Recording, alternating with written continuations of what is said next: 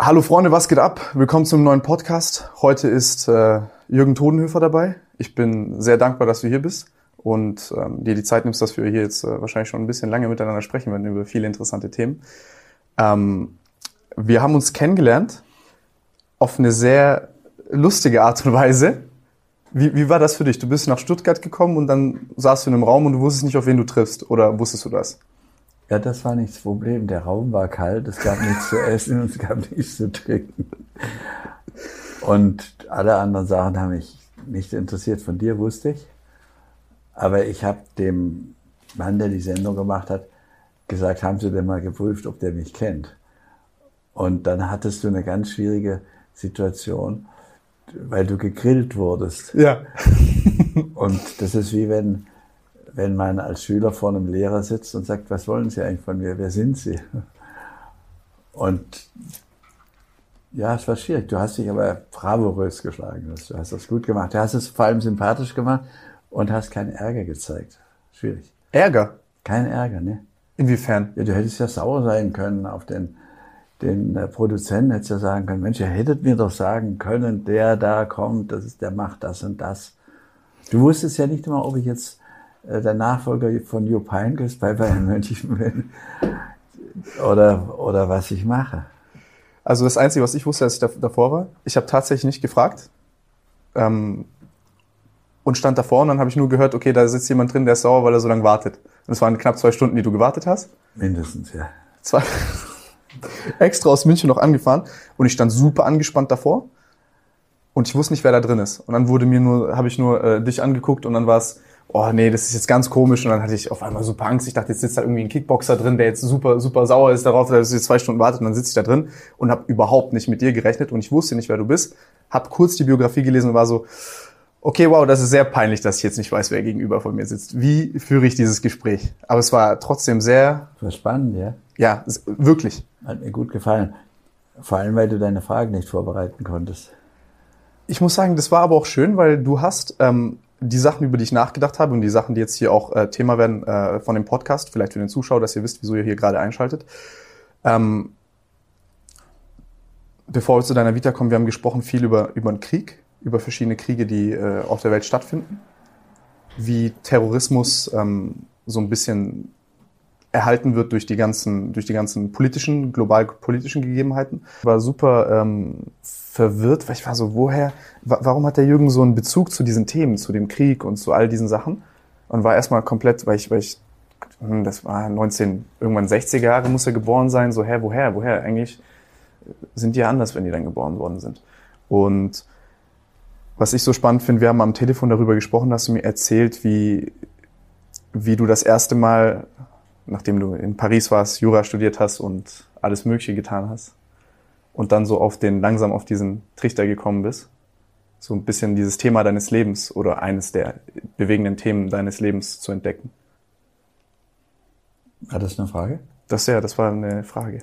Wie ich drauf gekommen bin? Ja, genau. Ja, ich war, wie die meisten Journalisten, ich war immer sehr neugierig. Und als ich, meine Eltern lebten in Hanau, meine Großeltern auch. Das ist eine Stadt bei Frankfurt, wo es neulich diesen furchtbaren rechtsradikalen Mord gab. Und Hanau wurde häufig bombardiert. Da, Im Januar 1944, da war ich also auch schon vier Jahre alt und da nimmt man alles wahr, haben, ich glaube, 450 amerikanische Flugzeuge in einer Staffel mit wahrscheinlich 200 Kilometer lang ist da so eine Flugzeugstaffel Hanau bombardiert. Und wir wohnten im zweitäußersten Haus von Hanau. Und dann kamen die Felder und ich bin dann immer ausgebüxt, abgehauen zu Hause und habe Granatsplitter gesucht. Weil ich wollte wissen, was ist das, was da die Häuser meiner Freunde zerstört. Was ist das? Und das gelegentlich auch auf den Feldern landete, hatte ich dann diese Brocken in der Hand, Granatsplitter. Die habe ich gesammelt, im, heimlich im im Hühnergarten meiner Großeltern in so einem Abstellraum und da waren dann Schuhkartons und da habe ich meine, meine Granatsplitter gesammelt. Und das war im Januar 1945 und im April, also vor wenigen Wochen, vor 75 Jahren, kamen die Engländer mit über 240 Flugzeugen und haben in 14 Minuten die Stadt dem Erdboden gleichgemacht. Also die gesamte Innenstadt zerstört, über 2000 Menschen tot, auch Freunde von mir, die hingen dann in den Drähten. Und da bin ich wieder rausgerannt. Es war morgens um vier. Und habe die Stadt brennen sehen und, und bin dann wieder auf die Felder. Da war, war Flak, also Flugzeugabwehrkanonen, versuchten die Flugzeuge zu erfassen, haben aber keins gekriegt. Und da habe ich dann wieder Granatsplitter gesammelt. Ich habe so, so ein Beweisgebäude mir zusammengestellt. Ja, und dann war der Krieg rum. Die Amerikaner standen schon 20 Kilometer vor Hanau. Hanau hätte man überhaupt nicht bombardieren müssen. Es gab überhaupt keinen Sinn. Und ich fand das ungerecht, dass meine Freunde gestorben sind. Und ich fand ungerecht, dass die Stadt bombardiert wurde. Aber ich war ein kleiner Junge und so tief ausgeprägt konnte ich da nicht drüber nachdenken, dass, dass auch die Nazis die grauenvollsten Verbrechen begangen haben. Und dann hat meine, meine meine Großeltern haben mir dann erzählt, da fuhren Panzer vor der Straße vor unserem Haus aus Hanau raus. Wir waren das zweitletzte Haus. Das war die Straße, wo wir immer spielten. Und die Panzer fuhren so eine Strecke, da war die Straße, die Straße ging hier weiter und da machten sie, also so, und da machten sie dann so einen Bogen, ganz langen Bogen und fuhren da weiter. Und meine Großmutter sagte zu meinem Großvater, was ist denn da los? Die machen da einen Bogen, liegt da ein totes Schaf oder ist da ein, ein großes Loch? Warum fahren die da um was rum? Und dann sind die rausgegangen haben die gesehen, dass ich mich mitten auf die Straße gelegt hatte, weil ich fand, dass die Amerikaner auf unserer Spielstraße nicht mit ihren Panzern rumzufahren hätten. Und dann mussten sie um mich rumfahren und da sind. Und mir hat das, ich fand das interessant dass ich unseren Spielplatz wieder erobert habe und die amerikanischen Panzer den nicht kaputt machen konnten. Und den Krieg habe ich dann bald wieder vergessen.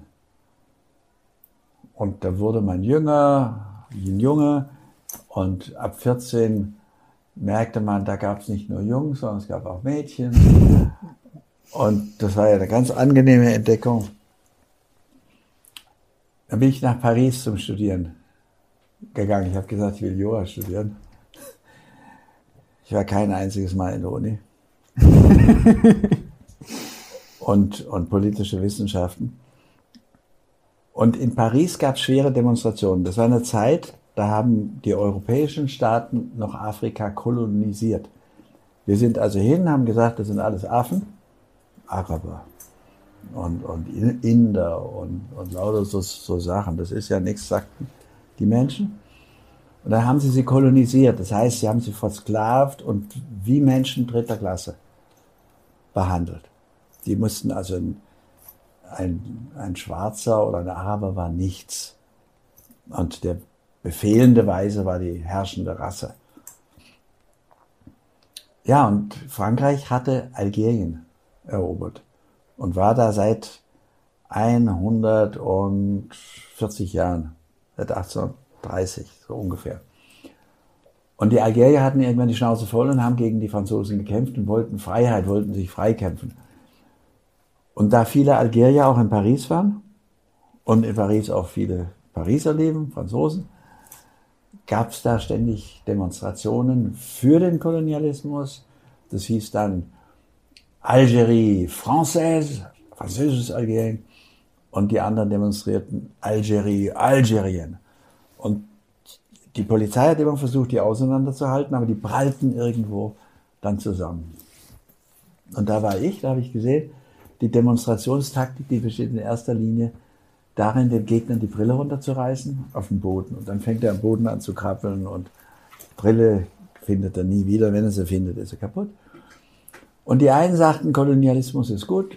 Und das sind alles Terroristen, die Algerier alles Terroristen.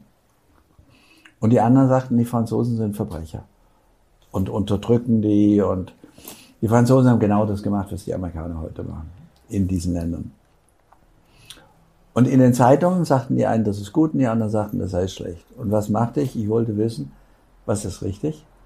Also bin ich nach Algerien gefahren mit dem Motorrad. Wie alt warst du? Also ich, ich war einmal auch noch vor in Marokko, ich glaube, ich war 20, 19, 20. Und es war kalt und den Motorroller konnte ich bis Marseille fahren, dann hatte ich einen Unfall, weil ich einen Lastwagen überholt und dann kam ein Auto raus und dann und dann bin ich per Anhalter weiter und in der vierten Unterklasse eines Schiffes dann nach Algerien gefahren. Und da habe ich mir den Krieg angeschaut. Und da habe ich dann festgestellt, dass junge Algerier genauso sympathisch sind wie junge Franzosen. Und dann habe ich mit französischen Soldaten gesprochen, auch mit deutschen Soldaten, Fremdenlegionären. Und mit den angeblichen Terroristen. Das waren nette Kerle, so, also so normale algerische Terrorist sah so aus wie du. Hm. Ja, war ein Algerier, ein junger Algerier. Ganz normaler Mensch. Und, und da habe ich plötzlich gesehen, dass wir von anderen Völkern, die wir nicht kennen, falsche Bilder haben. Das war die erste Erkenntnis. Also die war nicht brutal, sondern gastfreundlich. Die haben mir bei jeder Gelegenheit geholfen. Wenn ich krank war, hat mir irgendeiner das Geld gegeben für die Medikamente in der Apotheke. Und zweitens habe ich herausgefunden, dass Krieg scheiße ist. Weil auch die Franzosen sympathische Leute hatten. Und ständig starben auf irgendeiner Seite einer. Und von da an habe ich versucht, gegen Fremdenhass zu kämpfen, weil ich fand, das stimmt einfach nicht. Also wenn mir jetzt einer sagen würde, ihr seid ja aus Stuttgart, alle Stuttgarter sind, weiß, weiß der Geier was, würde ich sagen, hallo, stimmt doch gar nicht. Und dann würde ich auch dafür kämpfen, dass die Stuttgarter eben anständige Leute sind. Oder mindestens so anständig wie andere. Und das Zweite war, ich sage, dass der Krieg einfach Morden ist. Da sitzen jetzt fünf Leute und die würden sich jetzt gegenseitig, die haben ein Problem. Das würden sie dadurch lösen, dass sie sich den Schädel einschlagen. Und da ich dann in die Krankenhäuser ging und Leute mit abgerissenen Beinen und eingeschlagenen Schädeln fand, habe ich gesagt, das, das kann ja nicht wahr sein. Und dann ging ich nach Deutschland zurück und, und dann sagten die Leute, ja, aber nehmen Sie es nicht so ernst, das ist halt Krieg. Und ich sage, was heißt das, das ist halt Krieg? Da stirbt ein junger Mensch, da stirbt ein Kind, da stirbt eine Mutter, ein Vater. Und seitdem finde ich Krieg scheiße, ein Verbrechen und bekämpfe das auch. So und so ist das alles ein bisschen entstanden. Und ich habe mal nachgerechnet nach unserer Besprechung, ich war in mindestens zwölf Kriegen, weil so richtig Krieg geführt wurde, geschossen wurde. Und je häufiger ich das sehe, desto häufig schlimmer finde ich es. Und desto entsetzter bin ich, wie hier in allen Ländern, die Krieg führen, darüber gelogen wird. Also du kriegst einfach nie die Wahrheit. Du kriegst jetzt bei Corona aus Intensivstationen die Wahrheit über kritische Situationen. Du kriegst praktisch nie die Wahrheit über ein Krankenhaus, wo Iraker sterben, irakische Kinder. Das zeigen sie dir einfach nicht. Oder wenn ich zurückkam und das zeigen wollte, hieß es, nee, das können wir nicht zeigen. Warum nicht? Ja, müssen Rücksicht auf unser Publikum nehmen und, und, und so weiter. Welche Rücksicht? Also ja, wir sind ein Familienkanal und da sitzen Kinder vor dem Fernseher, das können sie nicht zeigen. Und selbst auf Facebook werden inzwischen, also ich war zum Beispiel bei den Rohingya, das ist eine vertriebene Bevölkerungs, muslimische Bevölkerungsgruppe aus Burma, Myanmar heute genannt. Und da haben wir auch Fotos gezeigt, weil ich bin über den Zaun geklettert und dann nach Myanmar, nach Burma reingegangen von verletzten Kindern, aber wir haben die Verletzungen überdeckt mit schwarzen Streifen. Facebook löscht es sofort. Mit welchem Grund? Sprich nicht den Richtlinien wegen. Das, der, der Grund ist, ich glaube, dass Facebook Angst hat vor der Kritik der klassischen Medien und dann heißt es, die zeigen Grausamkeiten und dann machen sie alles weg. Aber wie willst du Krieg noch erklären, wenn du die, die Folgen des Krieges nicht mehr zeigen kannst? Ja, ja das, das fand ich. Als ich, also meine erste Frage wäre jetzt eigentlich gewesen, wie sich in deinen Augen die Kriege verändert haben seit den ersten, die du kenn, also gesehen hast in Algerien und äh, zwischen Frankreich und denen, die du dann in deinem, im Laufe deines Lebens noch gesehen hast? Also, das ist aber jetzt eine sehr theoretische Frage. Vor dem Ersten Weltkrieg sind in Kriegen vor allem die Soldaten gestorben. Im Ersten und Zweiten Weltkrieg hat man angefangen, die Zivilbevölkerung gezielt anzugreifen. Die Deutschen haben das gemacht in Russland und die Engländer und Amerikaner haben es in Deutschland gemacht mit Massenbombardements auf zivile Städte. Wir auch. Nicht ganz in dem Umfang, weil unsere Luftwaffe dann, also die deutsche Luftwaffe, keine große Rolle mehr gespielt hat. Und nach dem Zweiten Weltkrieg, also Vietnam, Korea, Vietnam und erster Irakkrieg, sind viele Sol amerikanische Soldaten noch gestorben. Der Bush hat die in die Schlacht geschickt und und dann haben die festgestellt, wenn, wenn ein amerikanischer Soldat stirbt, steht es morgen, am nächsten Morgen oder am übernächsten Morgen in der New York Times. Da steht Sergeant Tim Gabel died on Friday und so weiter. Und das ist für Politiker ein Problem. Und dann hat, das kann man ziemlich genau nachvollziehen, Obama die Strategie geändert. Obama hat angefangen, Truppen zurückzuziehen, nachdem er erst nach Afghanistan ganz viele geschickt hat. Er hat gesagt, das bringt mir nur schlechte Nachrichten und hat mehr mit Bombardements angefangen. Also Flugzeuge einsetzen, wirfst du deine Bomben ab und Piloten fallen selten runter. Und da stirbt nur der Gegner und die Zivilbevölkerung. Und das war ihm egal. Und dann hat Obama auch noch, um das Risiko zu verringern, dass ein Pilot runterfällt, oder abgeschossen wird, hat er Drohnen geschickt. Also die militärischen Drohneneinsätze haben unter Obama sind so hochgegangen. Und diese Strategie hat Trump auch übernommen. Trump, wenn Trump sagt, ich gehe jetzt aus dem Land raus, und, also zum Beispiel aus Syrien, und führe keine Kriege mehr, dann ist das Blödsinn. Er zieht seine Soldaten zurück, bombardieren lässt er weiter.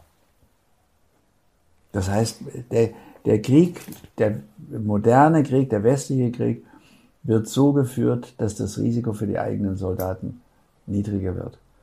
Und jetzt diskutiert auch Deutschland, ob wir nicht Kampfdrohnen anschaffen sollten. Da, da marschiert dann die Truppe nach vorne, hat da oben irgendwo eine Drohne, ein bisschen entfernt. Und wenn sie in Schwierigkeit kommen, geben sie ein Zeichen und da schießt sie ihre Raketen ab. Freunde, entschuldigt die kurze Unterbrechung. Falls ihr uns sehen möchtet und nicht nur hören möchtet, gibt's das Ganze auch auf YouTube. Der Link ist unten in der Beschreibung. Jetzt geht's weiter. Viel Spaß damit. Das schützt die Truppe und ich sage, es macht den Krieg immer einfacher und risikoloser. Und deswegen bin ich dagegen, weil ich finde, man sollte Kriege riskanter machen und nicht risikoloser. Den, den tollsten, also die, die, ich bin gegen alle Kriege, aber wenn Krieg, fände ich, sollten sich die Politiker vorne hinstellen und mit Degen und mit Beilen das Ausfechten, Zweikampf.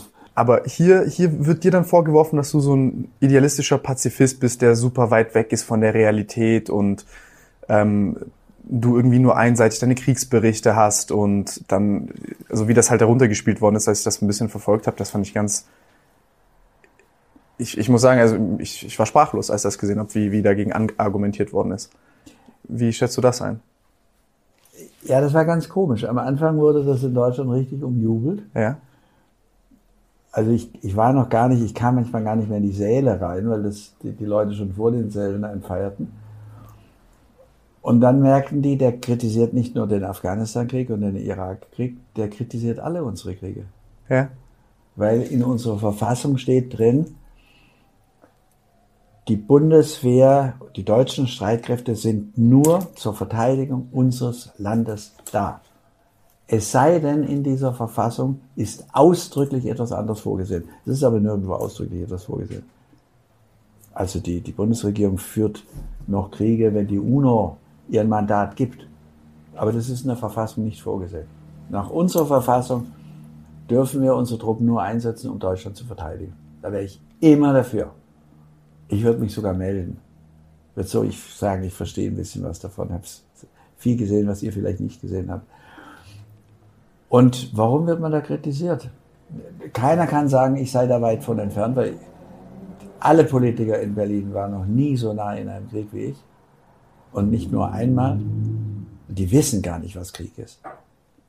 Die denken da, wenn irgend so ein muslimisches Kind stirbt, das tut dem nicht weh. Das sind ja Muslime. Die lehnen auch deine Perspektive ab dazu. Das, das fand ich ganz äh, so, so, verrückt, dass sie einfach sagen, ja, wir sehen das jetzt aus einer statistischen und politischen Perspektive, das ist ein notwendiges Übel. Ja, du bist ein naiver Pazifist. Und ja, ist schön, du warst dort, dann hast du deine Erfahrungswerte n gleich 10, das ist viel zu wenig und wir haben jetzt hier unsere Statistiken, so, das ist nett. Aber die haben ja gar keine Ahnung. Die aber genau, ja, genau, aber sie, sie, sie argumentieren mit einer Ignoranz dem gegenüber, was du sagst. Das ist nicht nur Ignoranz, sondern ich glaube, zurzeit fürchten die Leute, die mich kritisieren, es gibt ja Leute, die, sind, die fürchten mich nicht, sind begeistert und gehen in meine Lesungen und es sind alle ausverkauft. Aber die Leute, die mich kritisieren, die glauben, dass ich ihr System kritisiere. Und ich kritisiere das System gar nicht. Ich finde Demokratie gut, ich finde soziale Marktwirtschaft gut, wenn sie wirklich sozial ist. Aber ich kritisiere, dass sie lügen. Und, und den Menschen sagen, wir gehen da jetzt hin, um um die Menschenrechte und Demokratie einzuführen. Wir führen doch keinen einzigen Krieg, um Menschenrechte und Demokratie einzuführen. Kein Mensch. Ich, ich habe mal einem der berühmtesten amerikanischen Politiker, der den Iran, den Irakkrieg vorbereitet hat, gefragt, habe ich gesagt, hallo, wo ist denn jetzt die Demokratie, die du da einführen wolltest? Hat er gesagt, wir wollten nie Demokratie im Irak einführen. Wer hat denn das erzählt? Ich gesagt, das ist uns in Deutschland ständig erzählt worden sagte, nie. Für wie naiv hältst du uns? Und ich finde, das muss man bekämpfen, A, weil da Menschen leiden. Das ist ja ein Zufall, dass du hier geboren bist. Du hättest ja auch im Irak oder in Algerien oder in, im Iran auf die Welt kommen können. Und für mich ist Krieg ein Bumerang, das kommt irgendwann zurück. Irgendwann haben die eine Waffe, da sagt jeder, ja, wann soll denn das zurückkommen? Irgendwann haben die Waffen, die uns auch zerschmettern können. Zum Beispiel digitale Waffen. Was machst du plötzlich, wenn einer über digitale Fähigkeiten verfügt und alle unsere Flugzeuge fallen runter? Ja. Glauben wir, dass die Leute, die jetzt Millionen Menschen verloren haben im Mittleren Osten und die auf der, auf der Abschussliste der USA stehen, auf deren Geld Kopfprämien ausgesetzt sind. Also in Iran hat man den den Soleimani, den höchsten militärischen General. Das war auch eine Frage gewesen von mir. Abgeschossen. Glaubt ihr, da kommt nie einer auf die Idee zu sagen, also da haben wir doch ein Ding und dann, dann ist die Wasserversorgung erledigt. Oder, oder die Präsidentenmaschine fällt runter. Das sind doch heute Möglichkeiten und Krieg ist ein Bumerang. Wenn du einen Menschen. Liefern mir ja nur ein Motiv. Tust, ja, natürlich. Du, du, wenn du einen Menschen schlecht permanent in die Fresse haust, steht er irgendwann hinter einer Ecke und haut dir die Zähne aus. Ja. Was schade wäre. Ja? Wie ordnest du denn das ein mit Soleimani? Weil hier, ich gebe mal vielleicht nur kurz eine kleine Schilderung von mir, wo der Zuschauer vielleicht anknüpfen kann, ist, ich habe das halt so erlebt, gut, jetzt wird ein iranischer General auf irakischem Boden von einer Drohne ermordet. Und ich kann das überhaupt nicht einordnen. Ist das rechtens? Ist es das nicht? Ist das Mord? Gibt es hier irgendeinen Zweck? Dann werden mir irgendwelche fadenscheinigen Geheimdienstunterlagen, äh, äh die ich aber nicht sehen kann, verkauft, wo es dann heißt, ja, hier wäre was viel Schlimmeres passiert und wir mussten einen Präventivschlag führen und deswegen ist das jetzt gerechtfertigt und ich sitze einfach da und fühle mich ohnmächtig und ich weiß absolut nicht, wie man das, also ich, ich habe auch gar keinen wirklich, gar, keine gar, gar keinen Zugriff zu irgendwelchen Motiven und, und Hintergründen und ich bin einfach nur verwirrt. Ich war mal Strafrichter in einem Prozess gegen deutsche Terroristen und das ist ganz eindeutig Mord. Und zur Einordnung von Soleimani, ich hätte Soleimani wahrscheinlich einige Monate später getroffen. Mhm. Das war besprochen. Soleimani war der mächtigste General in Iran. Ich bin häufiger mal im Iran. Ich bin kein Anhänger des iranischen Regimes, würde mir da eher eine demokratische Lösung wünschen, aber nicht eingeführt von den Amerikanern, sondern eingeführt auf Beschluss der Iraner. Und der war ein General, Und er war der erfolgreichste iranische General. Und so wie es erfolgreiche amerikanische Generale gibt, da gibt es einen ganz besonders erfolgreichen in Afghanistan, der heißt McChrystal. Und diese Generale töten. Der Beruf heißt töten. Also ein McChrystal ist besonders erfolgreich, wenn er 10.000 Taliban getötet hat. Dann sagt man, das ist unser Held, dann kriegt er lauter Orden. Ich kritisiere nie Soldaten. Ich kritisiere nie Generale. Sondern ich kritisiere die, die Generale in Kriege schicken. Ich, ein General kann ein Land verteidigen. Ein General macht dann was Anständiges, wenn die Regierung anständig ist. Also ich kritisiere nie einen amerikanischen General. Aber ich kritisiere auch keinen iranischen General. Und bei diesem General sind sie hingegangen und haben gesagt, der hat mindestens 3000 Amerikaner im Irakkrieg getötet. Die Amerikaner haben über eine Million Iraker getötet. Und so, da sage ich dann wieder, das ist Krieg. Ich kann ja nicht alle Generale dieser Welt umbringen, weil die Politiker Verbrecher sind. So, und jetzt sagen manche, ja, aber das ist der erfolgreichste General und der hat besonders brutal und besonders erfolgreich in Syrien und im Irak. Und eigentlich kann ich darüber gar nicht mehr diskutieren, weil ich Krieg halt total scheiße finde. Aber der General, ob er Amerikaner ist oder Franzose oder Deutsche, hat möglichst viele Leute zu töten. Und bei dem haben sie halt gesagt, der ist ein Iraner, dann ist es halt ein Terrorist ein General, der erfolgreichste, wahrscheinlich der beliebteste Mann in ganz, in ganz Iran. Und ich wäre froh, wenn er nie einen getötet hätte. Die Möglichkeit hätte es gegeben, wenn der Bush Irak nicht überfallen hätte. Er ist in den Irak gegangen, um Irak gegen den Angriff der Amerikaner zu verteidigen. Also ich finde jetzt nicht Töten von Generalen klasse. Also scheiße. Aber man darf halt keine Kriege führen. Dann töten Generale nicht Menschen. Der Krieg ist das Problem. Schau mal, da steht, ich bin amerikanischer Ehrenoberst. Du sitzt zufällig unter dieser. He's appointed commander of Kaiserslautern Ich. Army. Amerikanischer Ehrenoberst. Honorary Colonel Extra. Krass. Ja, also ich würde nie einen Menschen töten. Du sagst, du sagst, das ist jetzt eine Folge, also zwangsläufige Folge des Kriegs. Meine Frage in dem Fall wäre jetzt konkret, das ist ja aber auch durch ganz banale Motive, zum Beispiel von Trumps Seite, äh, könnte das ja ausgehen durch seine. Den haben sie nicht gekriegt, den haben sie nie geschafft, den haben sie nie erwischt. Und sie wollten den populärsten Mann abschießen. Wenn der Mann kandidiert hätte als Präsident von Iran, würde er Präsident, wäre Präsident geworden. Und die Gefahr, dass die Iraner zurückschlagen würden mhm. und irgendeinen prominenten amerikanischen Politiker, Verteidigungsminister in die Luft jagen würden, war riesig. Und ich kann nur sagen, ich freue mich, finde es gut, dass die Iraner äußerst maßvoll gehandelt haben. Und ich habe, ich, ich kenne Iran gut.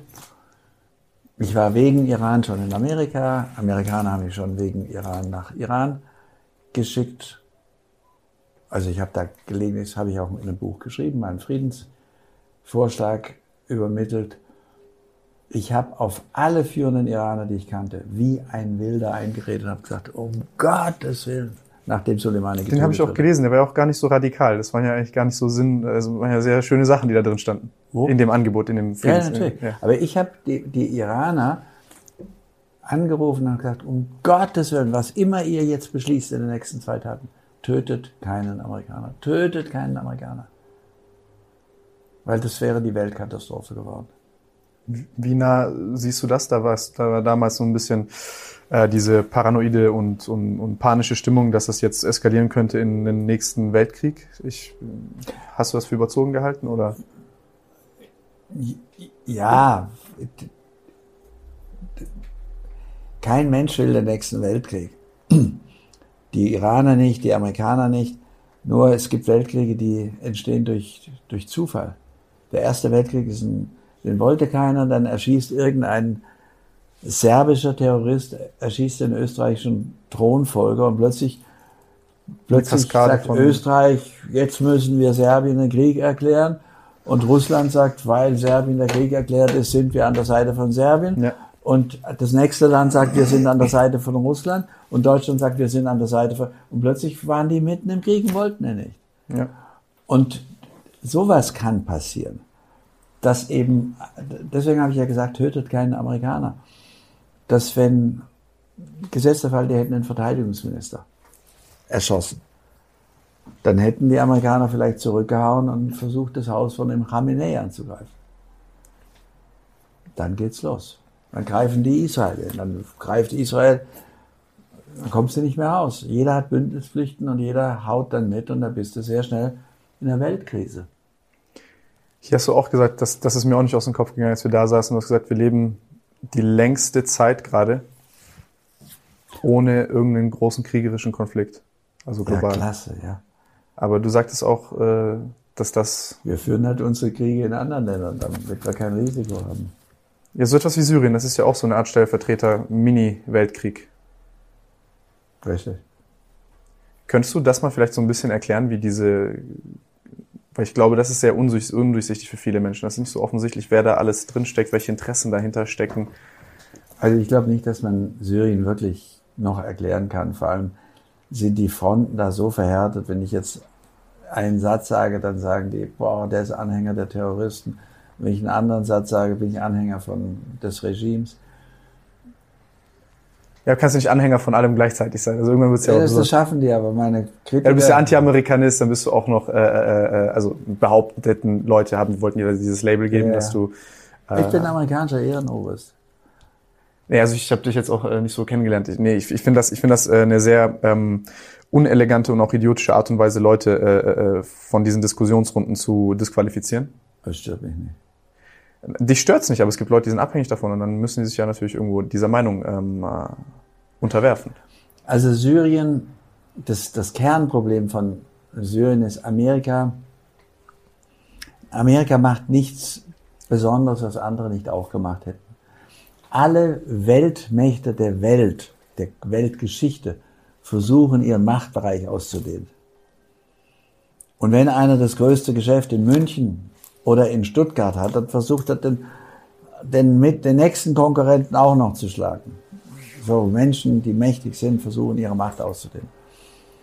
Und das alte Rom und das alte Griechenland und das alte und, und das Perserreich, alle versuchen sie ihre Macht auszudehnen. Amerika versucht seine Macht im Mittleren Osten auszudehnen. Das hatte mit Öl zu tun, das hat mit der strategischen Position, da ist man in der Nähe von China.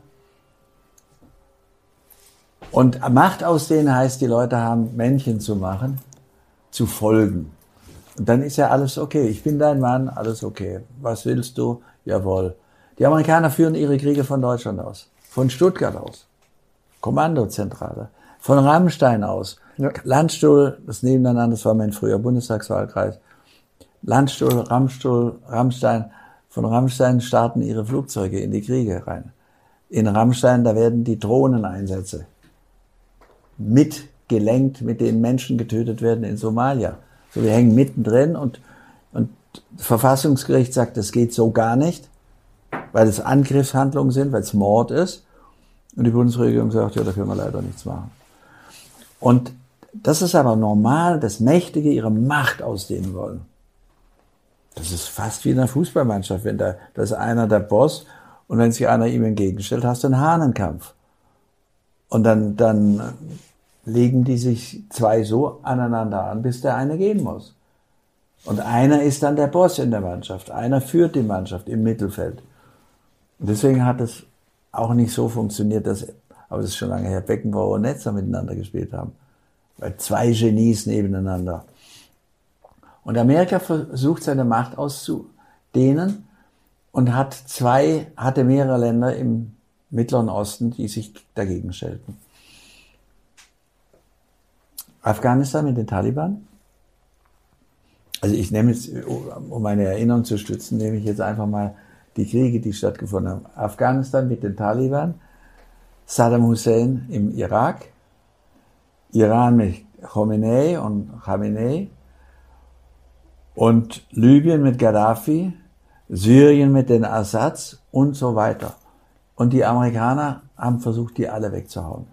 Und sie haben ja einige weggehauen.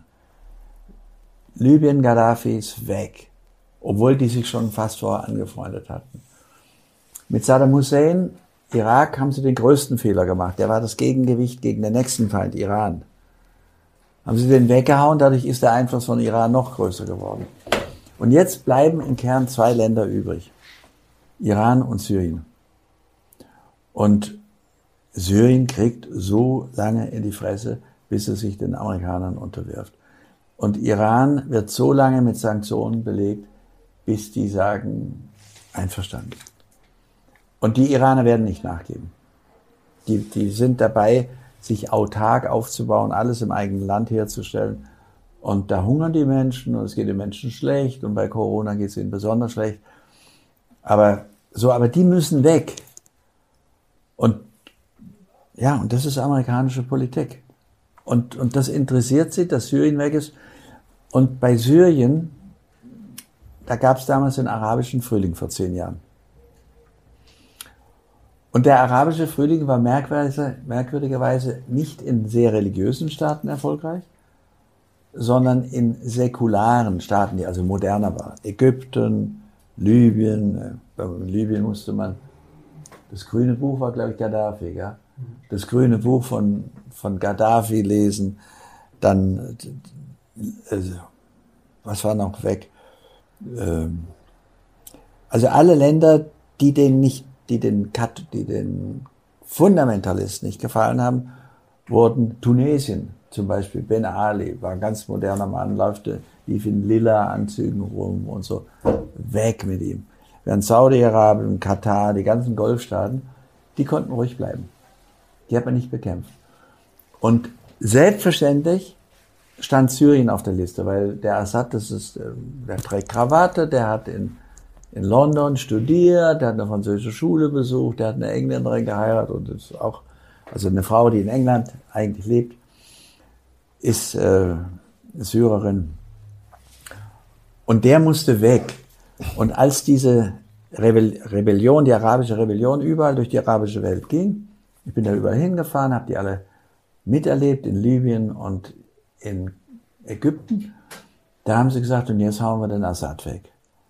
Und der, der deutsche Bundesnachrichtendienst hat gesagt, in acht Wochen ist er weg. Der deutsche Außenminister hat auch gesagt, in zwei Monaten ist er weg. Das war vor zehn Jahren. Vor neun, vor neun Jahren. Ich bin da hingegangen und habe mit Leuten gesprochen, mit ganz vielen Leuten. Ich habe auch mit Assad gesprochen.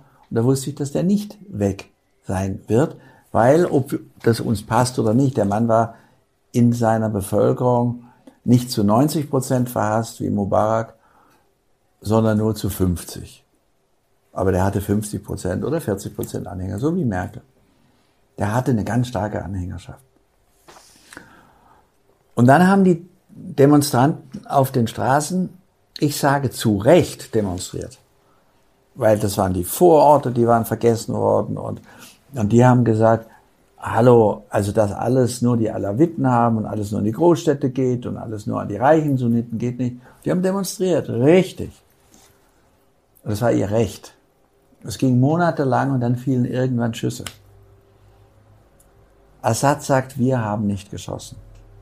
Assad hat den ersten Toten Demonstranten zum Märtyrer erklärt und ist zu seinen Eltern hingegangen. So, wer hat geschossen? Jedenfalls hat ab einem bestimmten, nach ein paar Monaten, hatten die Demonstranten, die ich für berechtigt halte, plötzlich relativ schwere Waffen. Die haben sie aus den Golfstaaten über Kroatien bekommen. Und sie hatten immer schwere Waffen. Und das Regime Assad hat auch reingeschossen vor allem der Geheimdienst. Und ich bin zu einer Demonstration hingegangen. Das war wirklich dort die, in, in der Nähe von Damaskus, das war die Höhle des Löwen. Und bin zu einer Demo hingegangen, die auf Arabisch war. Und dann haben die, ich war alleine und, und hatte nur mein iPhone. Und dann haben die gesehen, dass ich Ausländer bin. Und der Geheimdienst wusste das auch, weil ich der einzige Gast im einzigen Hotel war. Das erfährt man dann in so einer kleinen Stadt.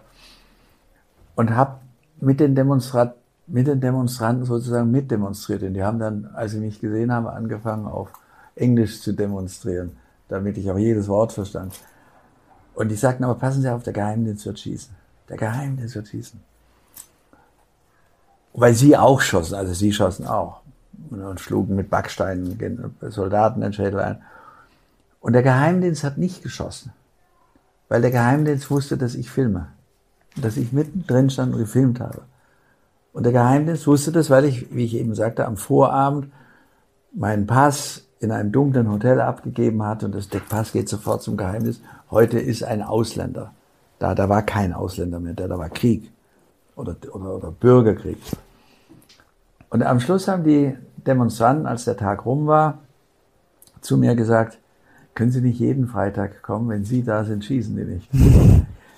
Das hat sich hochgeschaukelt und dann kam eine neue Phase, da haben in, groß, in größtem Umfang die Golfstaaten, Saudi-Arabien, Katar, Kuwait, in größtem Umfang schwerste Waffen da reingeliefert. Und da kamen plötzlich nicht nur Demonstranten, denen ich ausdrücklich das Recht gebe zu demonstrieren, sondern plötzlich waren 5000 Ausländer da, 10.000 Ausländer, auch aus Deutschland, 20.000, 30.000, 40.000, waren 100.000 Ausländer, die da gekämpft haben. Nach den Auskunft der Oppositionsmenschenrechtsbeobachtungsstelle in London sind von den Rebellen allein von den 100.000 getöteten Rebellen 50.000 Ausländer. Da hat das Ausland gekämpft. Und der Assad, der gesehen hat, das Ding kannst du schlecht gewinnen, hat dann die Iraner um Hilfe gebeten und die Russen um Hilfe gebeten. Und das heißt nicht, dass er die Russen mag. Das heißt auch nicht, dass er die Iraner mag, obwohl er mit ihnen leichte Kontakte, Verbindungen, fast ein Bündnis hatte. Aber jetzt kriegt er sie natürlich nicht mehr los. Wir sind die Einzigen, die ihm zuhören und. Ja, und wir Idioten haben durch unsere, durch die Verweigerung von Verhandlungen mit Assad dafür gesorgt und dadurch, dass wir die Waffen mit reingebracht haben, dafür gesorgt, dass der Iran in Syrien stärker geworden ist und Russland ist stärker geworden. Also die ganze westliche Strategie war falsch. Die haben den Saddam Hussein weggehauen im Irak und dadurch den Iran gestärkt. Sie haben den Assad mit Waffenlieferungen geschwächt und dadurch die Iraner reingeholt. Und jetzt haben wir den totalen Schlamassel. Große Teile von Syrien liegen in Trümmern. Der Krieg, den Krieg hat der Assad gewonnen. Die Menschen haben nichts gewonnen, die haben alles verloren. So, das ist die Geschichte des Versuchs der Golfstaaten, säkulare Regierungsherrscher wegzuputzen und des Versuchs der Vereinigten Staaten von Amerika, alle, die mit Iran befreundet sind und sich Amerika nicht unterwerfen, zu bekämpfen. Und dieser Versuch hat nach neun Jahren in der totalen Zerstörung des Landes geendet und ist der ganze Versuch eine einzige Katastrophe. Und die Amerikaner können das auch nicht bestreiten. Die Amerikaner, die CIA war in Ägypten und hat die Waffen an die einzelnen Gruppen verteilt. Das, die hat die Waffenverteilung koordiniert. So, das hast du gesagt, erzähl mir mal Syrien einfach. Das kann man nicht einfach erzählen. An der Stelle haben sich die meisten deiner Zuhörer ausgeschaltet. Ich weiß es nicht. Ich glaube, dass das auch das große Problem ist, ähm, dass man einerseits diese Stellvertreterkriege hat, dass man nicht weiß, wer offensichtlich kämpft. Die Machtinteressen sind auch nicht so ganz offensichtlich. Wer kämpft, wofür kämpft er? Und dann ist das auch, dann ist man auch empfänglich für diese, ich nenne es mal Marketing-Narrative, wo man der Bevölkerung diesen Krieg verkauft. Ja, wir gehen da hin und da sind die bösen Fundamentalisten und äh, wir bringen dort halt Demokratie rein. Es ist ja immer dasselbe Narrativ. Also die IS-Leute, ja die ich in Syrien ja dann auch getroffen habe, sind in erster Linie hingegangen, um den Assad umzubringen. Also es war Hauptziel. Und dann erst kamen die Amerikaner. Die wollten die Menschen befreien vor diesem Diktator. Und das hat man ihnen so eingehämmert. Und es wurde ihnen jeden Tag übrigens auch im deutschen Fernsehen eingehämmert. Da bringt einer kleine Kinder um und tut da was. Und dann sind sie da hingezogen und haben selber Leute umgebracht. Aber warum findet jetzt so eine differenzierte Meinung wie deine, ich, dass man einfach diese Komplexität des Problems beleuchtet und meiner Ansicht nach auch auf das Wesentliche schaut und das ist diesen Kriegsmechanismus, der im Grunde genommen einfach nur eine komplett fehlgeschaltene, äh, fehlgeschlagene und idiotische Form der Verhandlung ist. Einfach nur, das ist, wieso, also, wieso, wieso findet das keinen Raum in den Medien? Ich, ich bin da wirklich nicht verschwörungstheoretisch veranlagt. Das findet, findet schon Raum in den Medien. Ich konnte den Syrienkrieg mehrfach im deutschen Fernsehen erläutern. Und seit er so daneben geht, seit und, und bis zum IS, als ich beim IS war, und ab dann wollen die das jetzt nicht mehr hören. Die wollen auch nicht hören, dass zum Beispiel im Kampf gegen den IS, der sich Mosul, eine irakische Stadt zur Hauptstadt genommen hat, maximal 3000 IS-Kämpfer gestorben sind, aber dafür 20.000 Zivilisten. Und da ich zweimal dabei war während dieses Krieges und mein Sohn Friedrich dann noch, nachdem der Krieg zu Ende war, nochmal hingegangen ist. Und nachdem die deutsche Luftwaffe die Aufklärung geflogen hat, die Bundeswehr, und den Amerikanern gesagt hat, welche Häuser sie bombardieren soll, das will keiner hören. Das weißt du wahrscheinlich auch gar nicht, dass die Luftwaffe Aufklärung geflogen hat in Syrien und dass die Luftwaffe, das wissen noch viele und jetzt macht sie noch Luftbetankung. Aber sie wissen nicht, dass wir dort zig an der Ermordung von zigtausenden Menschen beteiligt waren. Deutsche Luftwaffe. Ohne, die hatten nicht einmal ein UNO-Mandat. Also der Sicherheitsrat hat nie einen Beschluss gefasst. Und, und der, der Leiter der Rechtsabteilung des Verteidigungsministeriums hat einen Artikel geschrieben und hat geschrieben, es gibt kein Mandat. Es gibt nicht einmal ein UNO-Mandat. Ich sage ja, man darf sowieso nur zur Verteidigung die Bundeswehr einsetzen. Aber es sei denn, im Grundgesetz sei ausdrücklich was anderes vorgesehen. Aber es ist nirgendwo was anderes vorgesehen. Und trotzdem sagen die, ja, wenn die UNO uns das erlaubt, dann dürfen wir. Steht nicht im Grundgesetz. Aber die haben nicht einmal ein UNO-Mandat. Da hat mal ein Generalsekretär der UNO gesagt, da müsste man das tun. Das ist kein UNO-Mandat. Und das wollen die einfach nicht hören. Und ich, ich gebe dir noch eine, eine kleine Sache, damit es nicht so, nur so theoretisch wird. Ja, das Gerne. Weißt du, wir, wir gingen dann hin, als der Großangriff gegen Mosul lief. Da haben 70 Nationen, Amerika, Deutschland, alle zusammen, haben den IS angegriffen in Mosul und haben bombardiert. 70. Und wir haben die, die Bombardements oben gehört und haben das erlebt und haben das gesehen.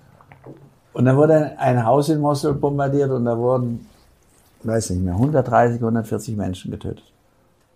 Und da haben Friedrich und ich gesagt, da gehen wir hin, das wollen wir sehen.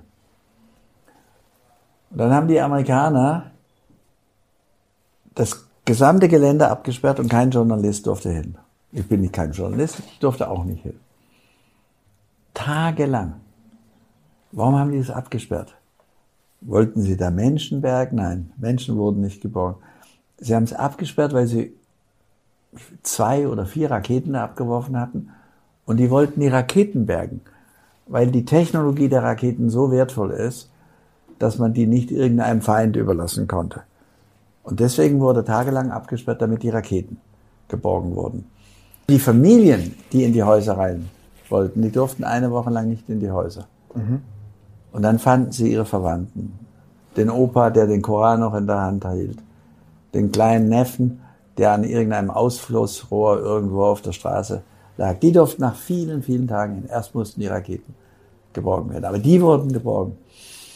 Und als dann der Krieg, diese Bombardements, die über ein halbes Jahr gingen, zu Ende waren, die ganze Stadt, eine der ältesten Städte der Welt, Mosul, also gibt es in Europa keine einzige Stadt. Rom, nein, Rom, viel älter als Rom. Als die Stadt dann kaputt war, ist der Friedrich nochmal hingegangen. Zehn Monate danach, nach der Bombardement. Und der Friedrich geht in die Innenstadt und sieht da auf einem Trümmerhaufen lauter Menschen liegen. Teils verwest, Kinder, teils mumifiziert die hatte die Sonne wie zu Leder zusammengegerbt. Zehn Monate nach Beendigung dieses Krieges lagen die Leichen von Kindern noch auf den Trümmern. Es lagen auf den Trümmern die Leichen von Menschen, denen der IS die Hände auf den Rücken gefaltet hatte. Die sah man noch, wie sie auf dem Rücken waren. Und keiner hat die geborgen. Jetzt haben mir Leute gesagt, das sollen doch die Iraker die bergen. Die Iraker, die da hätten bergen konnten, die lagen unter den Trümmern. Und die anderen Iraker in den Häusern nebendran, die sind gestorben. Und die, die vielleicht überlebt haben, die waren in Flüchtlingslager hunderte Jahre entfernt. Die amerikanische Armee, unser Verbündeter, mit uns zusammen, hat ihre Raketen geborgen. Kinder, die möglicherweise noch leben, tagelang auf den Trümmern gelegen sind. So kleine Kinder haben sie nicht geborgen. Und diesen Krieg haben sie angeblich geführt zur Verteidigung Deutschlands und zur Verbreitung der Menschenrechte und der Demokratie. So, und das greife ich an. Weil das ist reine Heuchelei. Eigene Raketenbergen und Kinder, die wahrscheinlich noch Stunden oder Tage lang gelebt haben, verkümmern lassen und dann rumliegen lassen. Der deutsche Entwicklungsminister war einen Monat vor meinem Sohn da.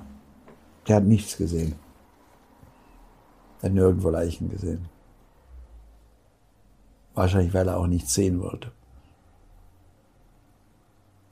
So, und das ist Krieg. Und wenn man da nicht dagegen ist, dass ein Kind zehn Monate nach seinem Tod noch auf den Trümmern liegt, und wenn man dann noch sagt, das haben wir getan, um unsere Menschenrechte zu verteidigen, um unsere Werte zu verteidigen, wenn man da nicht protestiert, dann ist man auf dem falschen Weg. Und ich verstehe dann auch, warum das nicht mehr in der Fernsehberichterstattung stattfindet. Das verstehe ich, das mache ich halt auf Facebook. Da kann ich es auch nicht richtig zeigen, muss ich alles überdecken.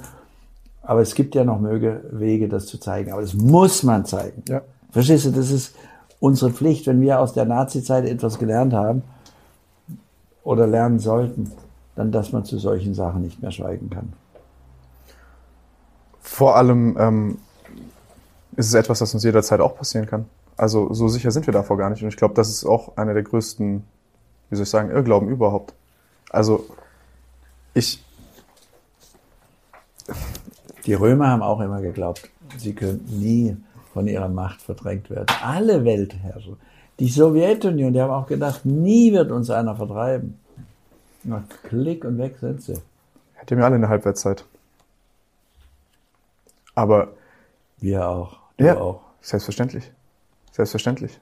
Aber wenn man sich dessen nicht bewusst ist, dann neigt man vielleicht auch zu solchen schwachsinnigen Idiotien. Ich, ich muss sagen, es lässt mich nicht so ganz, ganz kalt, wenn ich das höre. Ich, ich frage mich aber, wie, also man wird jetzt keine Mehrheitsmeinung so, leicht hinbekommen, indem man das einfach verschweigt und nicht äh, keine Berichterstattung macht, nicht darüber spricht. Klar will es keiner hören. Ich gucke mir auch nicht gerne äh, Bilder und Videos an von leidenden Kindern. Ich war auch nie irgendeinem Krieg ausgesetzt. Meine Mutter ist aus dem Jugoslawienkrieg hergekommen. Aber ich fand das erstaunlich erschreckend, wie entfernt ich doch war von, wie soll ich sagen, Frieden ist für mich eine Selbstverständlichkeit. Ja, es das hat ja alles äh, Frieden und Krieg, das sind so, so entfernte Worte.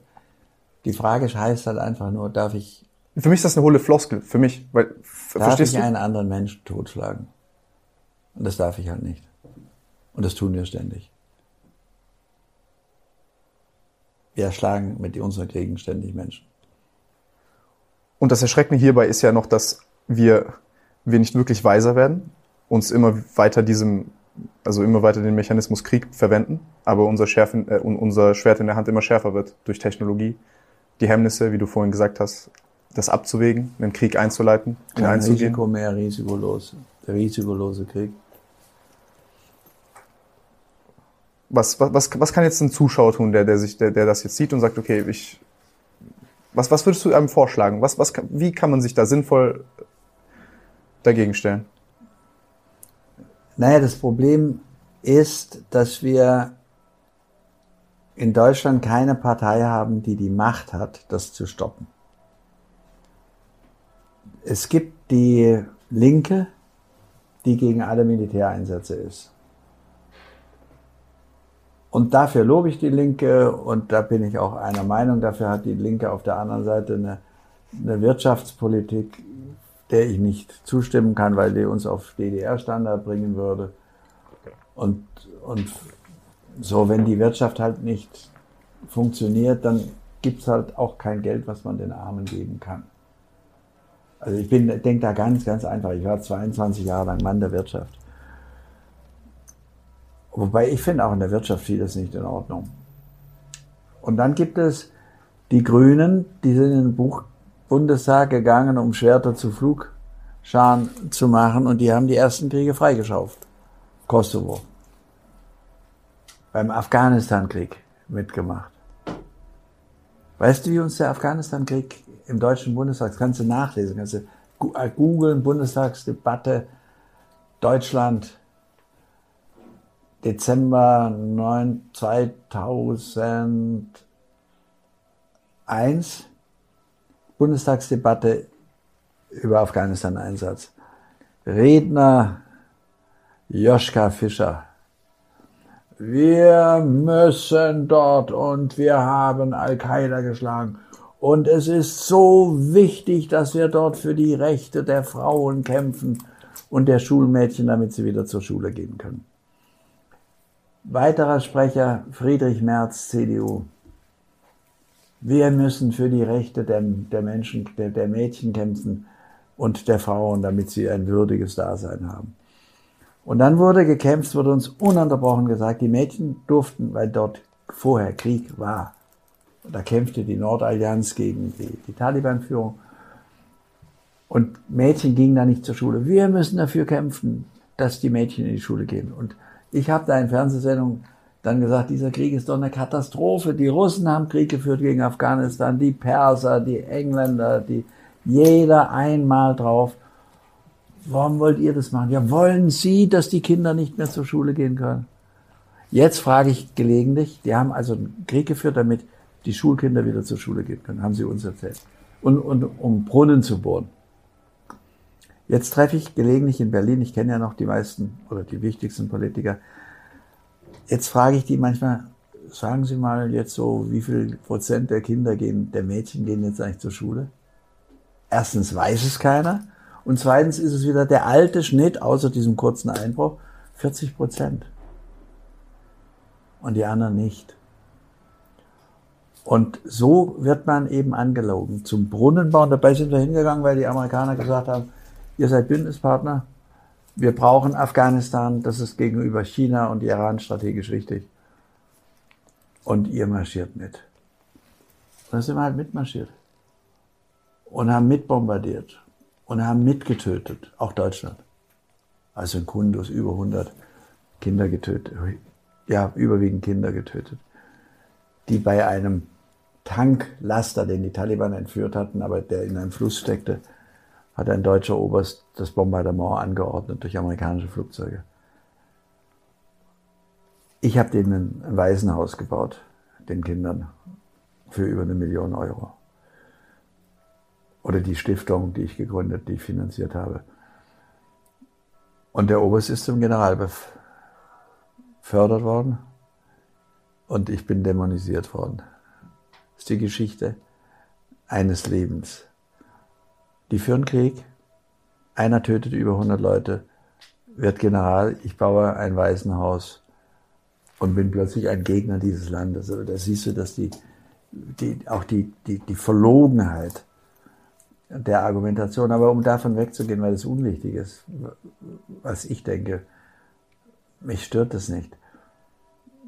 Ich bin dann mal in der Nähe von Tora Bora, wo auch Bin Laden eine Weile gewesen war, in Landachel, in ein kleines Dorf im Hindukusch gegangen und da hatte ein Angriff stattgefunden der Amerikaner auf ein Haus, wo irrtümlich, sagen die Amerikaner, die Eltern von Kindern getötet wurden und drei Schwestern, also Vater, Mutter, drei Schwestern. Und übrig blieben ein kleines Mädchen, die hieß Bojmai, kleines, ganz, ganz liebes, süßes Mädchen. Ein Bruder, der nur noch auf einem Auge was gesehen hatte, der war vielleicht 16, 17 und ein Bruder, der war 12 und Swoschmei war so geschätzte 11. Und ich habe das tausendmal schon erzählt, und nur um zu zeigen, was kriege ich. Ich habe dann Sposchmei, die den Haushalt führte für ihre zwei kleinen Brüder, für den größeren und den kleinen. Ich habe gesagt, Sposchmei, wenn du den amerikanischen Präsidenten mal treffen würdest und du würdest, könntest ihm jede Frage stellen, was würdest du ihm fragen? Und das Sposchmei musste dir erstmal die Frage verarbeiten, hat sie gesagt, wenn ich dem König von Amerika begegnen würde, würde ich ihn fragen, was habe ich dir getan?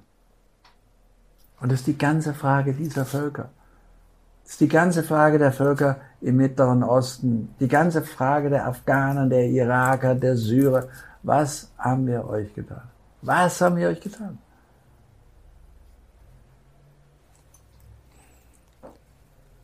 Und oh. da muss man eine Antwort drauf geben. Und die hören die nicht gerne unsere Politiker, ja, einer heißt Krieg ist Krieg und da gelten andere Maßstäbe und, und, und Terrorismus. Und dann sage ich, nee, der Terrorismus, Terrorismus ist eine Antwort. Der Terrorismus ist immer eine Antwort auf eure Politik. Auch Bin Laden war eine Antwort auf, Bin Laden war eine Antwort zumindest nach seiner Darstellung auf Palästina.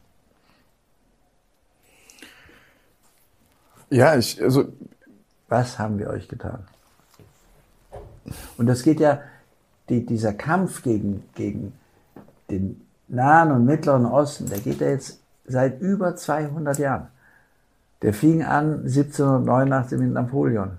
Der ist in Ägypten eingefallen.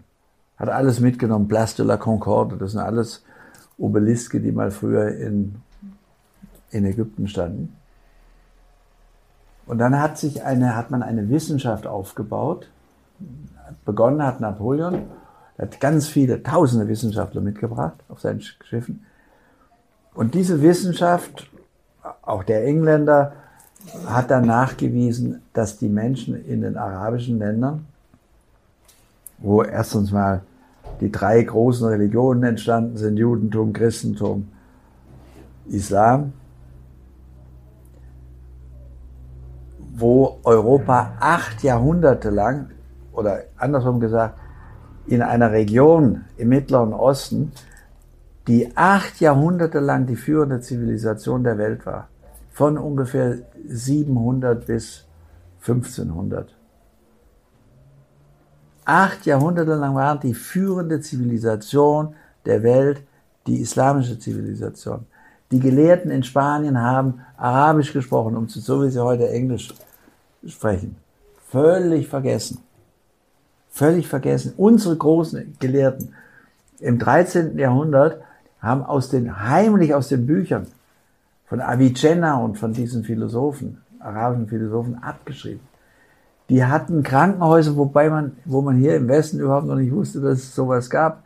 Die hatten Operationsmethoden, wo man, wir, die Europäer, den Leuten das heilige Sakrament gegeben haben und den Teufel ausgetrieben haben, da operierten die. Und acht Jahrhunderte lang uns weit voraus. Licht, da gibt's viele Bücher drüber. Auch von mir. Und 1789, als Napoleon oder 88, als, als Napoleon einmarschierte, da war diese Zivilisation alle leer, so wie die römische und griechische irgendwann leer war. Und da begann die Revanche. Ich sage jetzt mal meine eigene Theorie. Und die Wissenschaft hat sich dann hingesetzt und hat versucht zu beweisen, dass dort Untermenschen sitzen. Affen. Jean-Paul Sartre sagt das. Halbaffen. Und warum haben die die als Halbaffen dargestellt? Die Algerier und die Marokkaner und die Iraker und die angeblich nie eine Zivilisation hatten. So wie wenn du heute sagst, die Chinesen hatten nie eine Zivilisation. Die Weltzivilisation. Die hatten alles vor uns. Vergessen wir. Und die haben bewiesen, dass die nichts leisten können. Die hatten angeblich nie eine Kultur und sie konnten nichts und waren dekadent und gewalttätig und die Frauen unterdrückend. Ja, warum? weil man dann wenige Jahre später einen Grund hatte, dort einmarschieren und alle diese Länder zu kolonisieren. Wir haben sie zu Affen gemacht, damit wir hinterher sagen konnten, und jetzt müssen wir sie kolonisieren, damit wir ihnen Zivilisation beibringen. Das haben wir gemacht. Und Kolonisierung heißt, wir haben Menschen zu Sklaven gemacht. Also wenn ich jetzt Kolonist wäre und du wärst einfach Araber, dann hast du mir die Füße zu waschen. Und ich will das gar nicht weiter ausmalen. Du bist dann noch ein Mensch zweiter Klasse. Und dann sind die Kolonisatoren nach dem Ersten, Zweiten Weltkrieg verjagt worden. Und man hat es nicht aufgegeben. Jetzt kolonisieren wir diese Länder nicht, wir jetzt bombardieren wir sie. Und die Franzosen haben Nuklearbergkraftwerke dort und haben ihre Verträge und die Engländer haben ihre Verträge. Und wenn wir in Mali sind und in Niger und in Tschad, das ist alles die zentralafrikanische Kolonie früher Frankreichs. Und wir marschieren dorthin angeblich, um den Terrorismus zu bekämpfen. In Wirklichkeit schicken wir unsere Truppen hin, demnächst noch mehr, weil dort in Niger die Uranversorgung Frankreichs gesichert wird. Wir schaffen in Deutschland die Uran-Kernkraft ab, aber damit die in Frankreich funktioniert, helfen wir ihnen dort französische Gegner zu beseitigen. Das ist sowas von, von verlogen. Aber wir haben immer noch diese Verachtung. Und um das fertig zu bringen, die Verachtung siehst du doch auch gegenüber den Flüchtlingen. Ja. Dieser Hass, der da geschürt wird. Und ich sage jetzt nicht, dass jeder Flüchtling sich richtig verhält. Aber es verhält sich auch nicht jeder Deutsche richtig. Definitiv nicht. Ähm, aber hier, hier, hier, das ist so ein Knackpunkt, den ich, ich, ich kann den natürlich nachvollziehen und so, ich halte ihn nur für idiotisch. Äh, wieso kann man denn hier nicht auch aus politischer Sicht mit offenen Karten spielen und einfach diese Machtinteressen offenlegen und nicht mit dieser scheinheiligen Scheiße argumentieren? Das wird doch, das wird doch irgendwann rückwärts dieses, das, dieses ganze Ding zerstören. Das, das bietet doch auch den ganzen Raum für Verschwörungstheorien oder den Raum vielleicht für so eine AfD, dass die diese Intuition, dass da irgendwas falsch ist, dass, dass die ein Sammelbecken ist für diese Leute, die einfach außerhalb, aus der Struktur rausfallen, die dann irgendwelche, wie, wie soll ich sagen, das klingt jetzt ein bisschen wirr, aber mein, mein großes Problem ist hier, wie, wie ordnest du diese Lügen ein, aus denen dann gigantische Verschwörungstheorien entstehen, die dann auch mittlerweile in meinen Augen gar nicht mehr so, ähm, ich nehme die Theorien als solche nicht wirklich ernst, dabei will ich auch sagen, dass es, es gibt sicherlich Verschwörungen. So, das, das ist vollkommen klar, da haben wir uns auch drüber unterhalten. Da gibt es einfach eine klare Beweisführung, dann kann man gucken, okay, ist, stimmt da, macht diese Geschichte Sinn oder macht sie keinen Sinn. Aber das große Problem ist jetzt, sehr viele Leute wählen eine AfD, sehr viele Leute ähm, denken vielleicht auch tatsächlich, dass ein Bill Gates Deutschland kapert oder dass äh, Corona irgendeine eine chinesische Laborerfindung ist und ich denke, dass es ein ganz großer Beitrag dazu ist, dass in der Vergangenheit, vor allem in diesen Angelegenheiten, ganz dreist und sehr, sehr viel gelogen worden ist. Sehe ich so wie du. Die, die Menschen spüren auch schon vor und haben gespürt vor Corona, dass ihnen nicht die Wahrheit über Kriege, dass ihnen nicht die Wahrheit über, über Investitionen in Asien, in, im Mittleren Osten und überall gesagt wird. Und das spüren die. Und manchmal stellt sich ja dann raus, weil, weil Saddam Hussein keine Waffen, Massenvernichtungswaffen hat. Und, und manche Sachen stellen sich ja dann auch raus. Und wenn man mal das Vertrauen in Politik verloren hat, in die Politiker, und wenn man mal das Vertrauen auch in Medien verloren hat, dann ist man natürlich anfällig. Dann sagt man sich, und jetzt Corona. So, was ist denn das? Und ja, dann ist man anfällig für Verschwörungstheorien. Ich stimme diesen Verschwörungstheorien nicht zu. Ich glaube nicht, ich habe Bill Gates einmal kennengelernt, wir saßen mal in derselben im Flugzeug nebeneinander oder fast nebeneinander. Ich weiß, dass der Milliarden spendet und, und dass dessen Ziel längst nicht mehr ist, nochmal Milliarden zu verdienen, sondern der, der kämpft um seine Rolle um sein Bild in der Welt und mit seiner Frau. Und ich glaube diese Verschwörungstheorien nicht, aber dass sich heute Verschwörungstheorien leicht verbreiten, ist in einer Öffentlichkeit, die nicht immer richtig ehrlich informiert worden ist, nachvollziehbar. Aber ich, nochmal, das wird Bill Gates, glaube ich nicht. Es gibt auch keine, es gibt auch keine internationale jüdische Verschwörung. Das denke ich auch nicht. Da, da sitzen keine Leute zusammen und, sondern es muss übrigens auch niemand zusammensitzen. Die Kanzlerin weiß, dass sie den Amerikanern in bestimmten militärischen Dingen zu folgen haben. Das weiß man. Das weiß auch der französische Präsident. Das weiß auch ich. Und ich weiß, dass wenn ich dagegen halte, dass ich dann einen auf die Schnauze kriege. Das weiß man. Da muss, sich nicht, muss man sich nicht verschwören. Genau, da gibt es nicht diese passen- Etage drüber. Das ist, glaube ich, das Wesentliche, weil da haben wir drüber gesprochen, das fand ich sehr schön, wie du das gesagt hast, weil das äh, war so eine kleine Intuition. Das ist ja etwas, was man in einem kleinen Rahmen auch ganz äh, schnell merkt. Das ist jetzt beispielsweise, wenn, äh, habe hab ich mich mit dem Tahir auch drüber unterhalten, wenn er jetzt irgendein großes Problem in der Öffentlichkeit hätte, wäre ich nicht der Erste, der jetzt äh, da nochmal auf ihm rumhacken würde, weil wir sind Freunde und dann spüre ich so ein gewisses Loyalitätsgefühl. So, das gibt's ja auch in einer kollektiven Ebene, Klar. auf einer politischen Ebene und dass man auch dann meint, wirklich das Richtige zu tun, ohne dass man das Schoßhündchen von irgendjemand anders ist. Vielleicht auch doch, ich kann es nicht bewerten, aber Manchmal wird man dann auch das Schoßhündchen. ja, jetzt ist hier wieder die, die Linie ein bisschen schwammig zwischen Verschwörungen und äh, normalem kollektiven Verhalten. Ja, aber da, da setzt sich niemand hin und sagt, los, lasst uns spritzen. Und es, Ja. es gibt für mich noch ein Argument, warum ich diesen Verschwörungstheorien nicht folge, aber weiß, wie sie entstehen, weil man denen nichts mehr glaubt.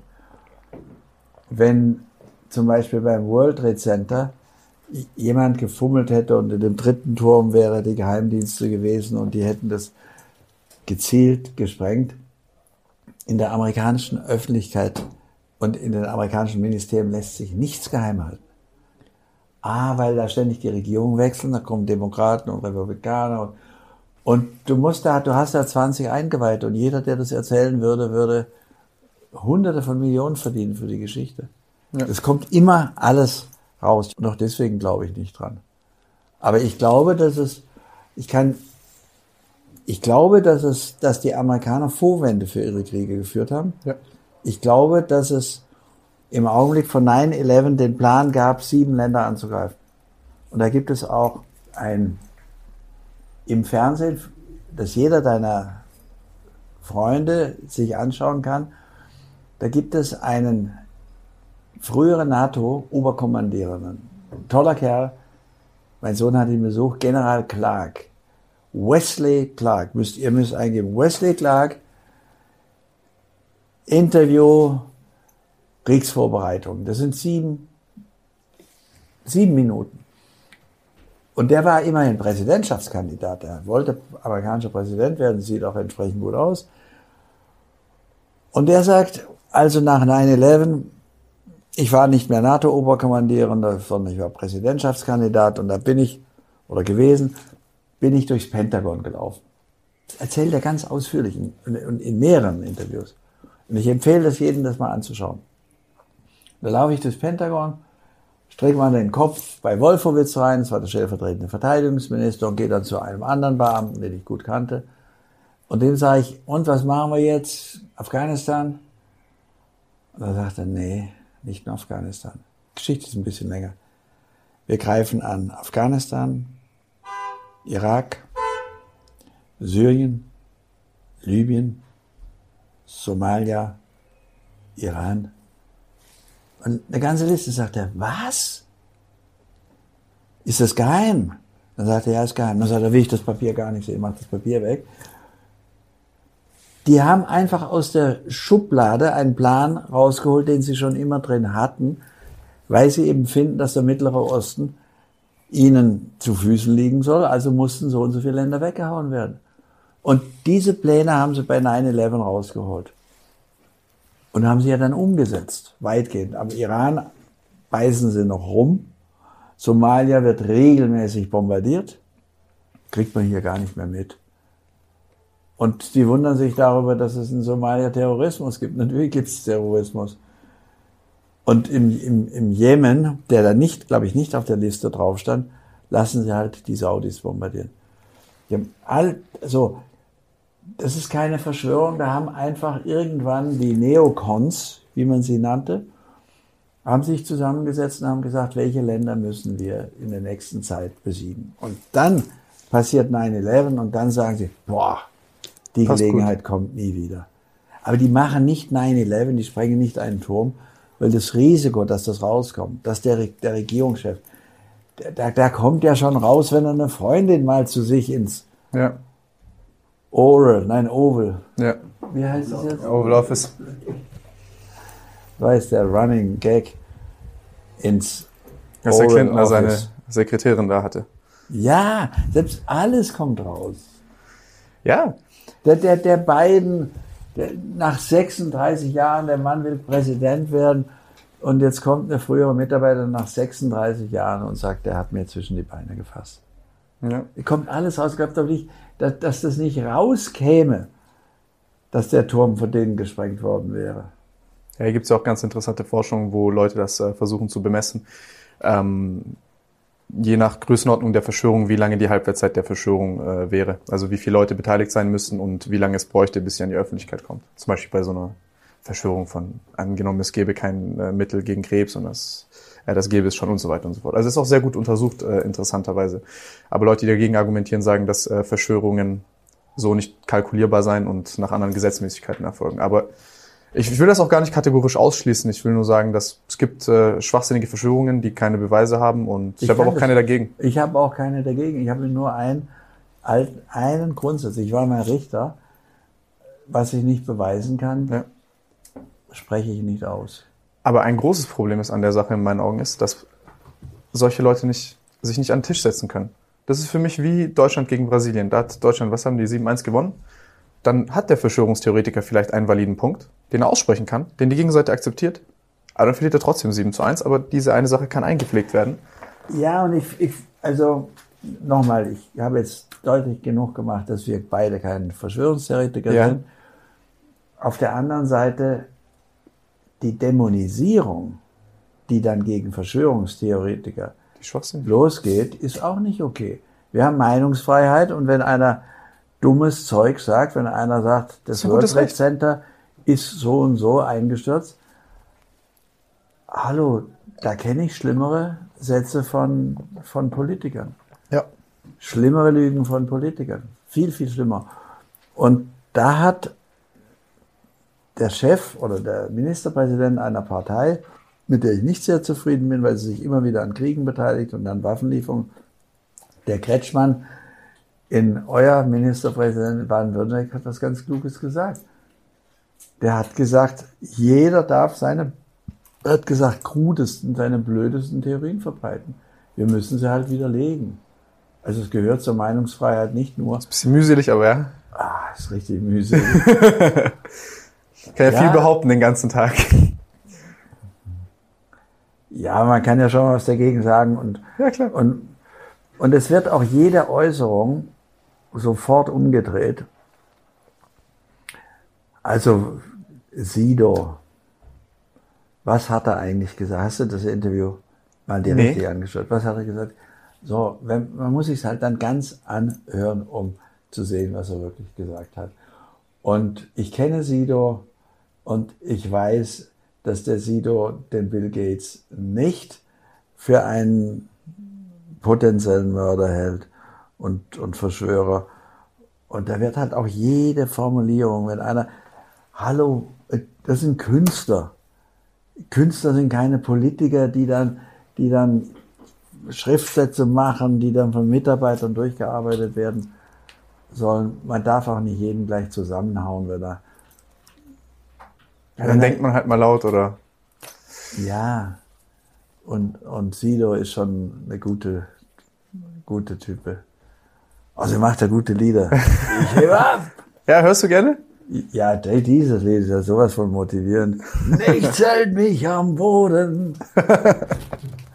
Geil. Wo, wo du noch Glück hast, ich spiele Gitarre, dass Ja? ich die nicht mitgebracht habe, ja. Und dann heute ein Ständchen hier live.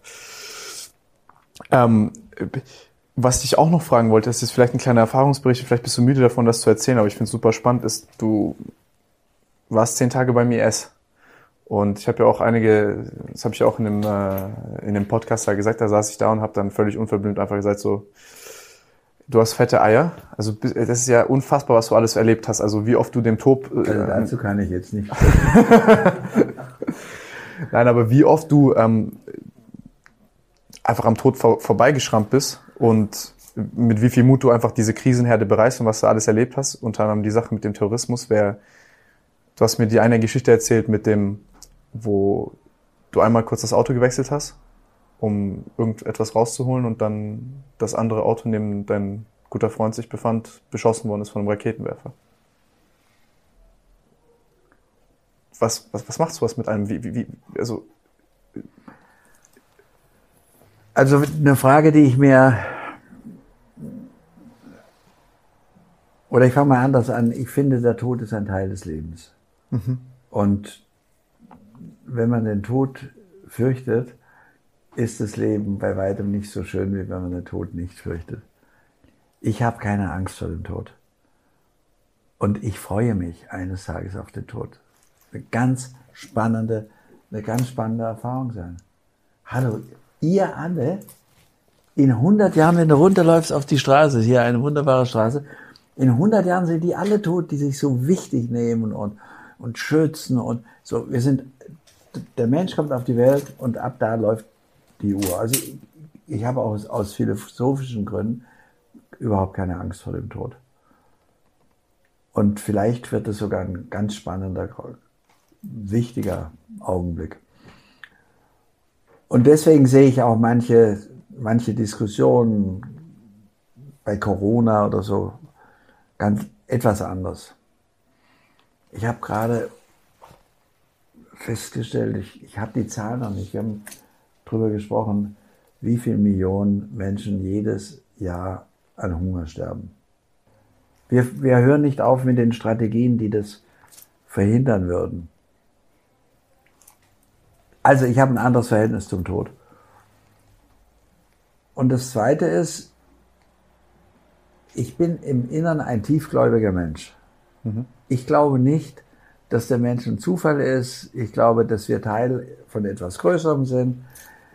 Es gibt ja dann immer die Behauptung, es gibt oberhalb des Menschen keine höhere Vernunft. Ich kann nur hoffen, dass es oberhalb von uns noch etwas Vernünftigeres gibt, weil so wahnsinnig vernünftig ist der Mensch.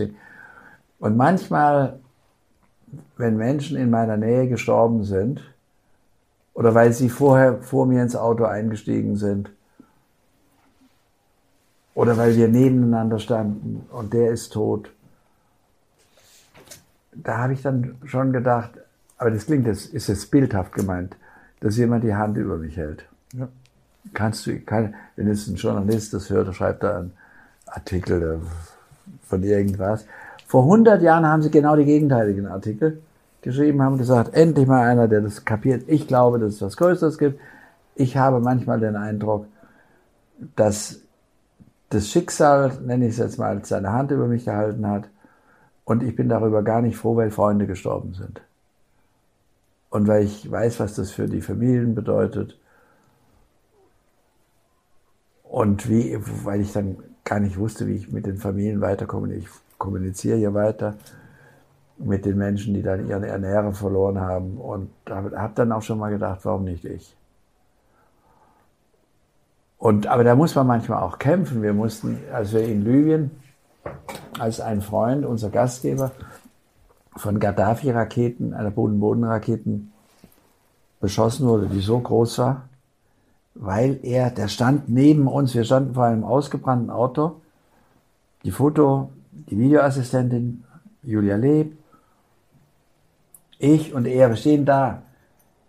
Und nachdem er merkte, dass wir jetzt, weil, die, die Menschen bestanden nur noch aus Staub, aus Asche, dass wir jetzt gleich weiterfahren würden, lief er zurück zum Auto, was 100 Meter oder 50 Meter weiter stand, um es uns zu holen, damit wir da bequem einsteigen konnten. Und während er zum Auto geht, wird er beschossen von der Bodenrakete, ist tot. So. Und dann denke ich, wenn wir an dem ausgebrannten Auto nicht angehalten hätten, wir wären weitergefahren, wären wir wie alle die ausgebrannten Autos abgeschossen worden. Da standen fünf, vier oder fünf Autos, die ausgebrannt waren. Der hatte einer, der vier Kilometer entfernt war, saß auf einem Hügel und schoss mit Boden-Boden-Raketen. Das machte er, weil dort da Gaddafi-Truppen standen, die vormarschieren wollten, am nächsten Tag einen Überraschungsangriff auf Richtung Benghazi machen wollten. Und dann schoss der alle ab, die das sehen konnten. Also wenn wir weiterfahren, sind wir tot. Wenn wir ins Auto steigen, sind wir tot. Also es gab eigentlich nur die Möglichkeit, dass der alleine ins Auto steigt, damit wir nicht tot sind. Weil der hat, nachdem er den erschossen hat, anschließend aus allen Rohren auf uns geballert mit Maschinengewehren und Maschinenpistolen und, und, und. Und wir sind dann in die Wüste gerast und dann haben die Truppen Libyens, also die Armeeeinheiten, die geführt wurden von einem Sohn von Gaddafi, die haben dann ein Flugzeug geschickt. Und wir liegen da frierend im Sand hinter einer Düne. Wir haben uns hinter einer Düne versteckt. Wir, es war Julia. Und es war ein, ein schwarzafrikanischer Libyer, der eigentlich aus dem, glaube ich, aus dem Tschad stammte. Und wir lagen da und machten uns ganz klein und plötzlich kommt ein Flugzeug oben. Und ich habe selbst jahrelang Flugzeuge geflogen. Ich weiß, du siehst vom Flugzeug alles. Und wir haben uns gefragt, so jetzt ist vorbei. Die sehen uns, die sehen, die suchen ja die Kampfstelle ab, also suchen sie da alles ab, und dann sehen sie da drei Leute liegen. Das siehst du von oben. Du siehst von oben runter von 500 Meter viel besser als 500 Meter geradeaus. Ich weiß nicht, warum das so ist, aber es ist so.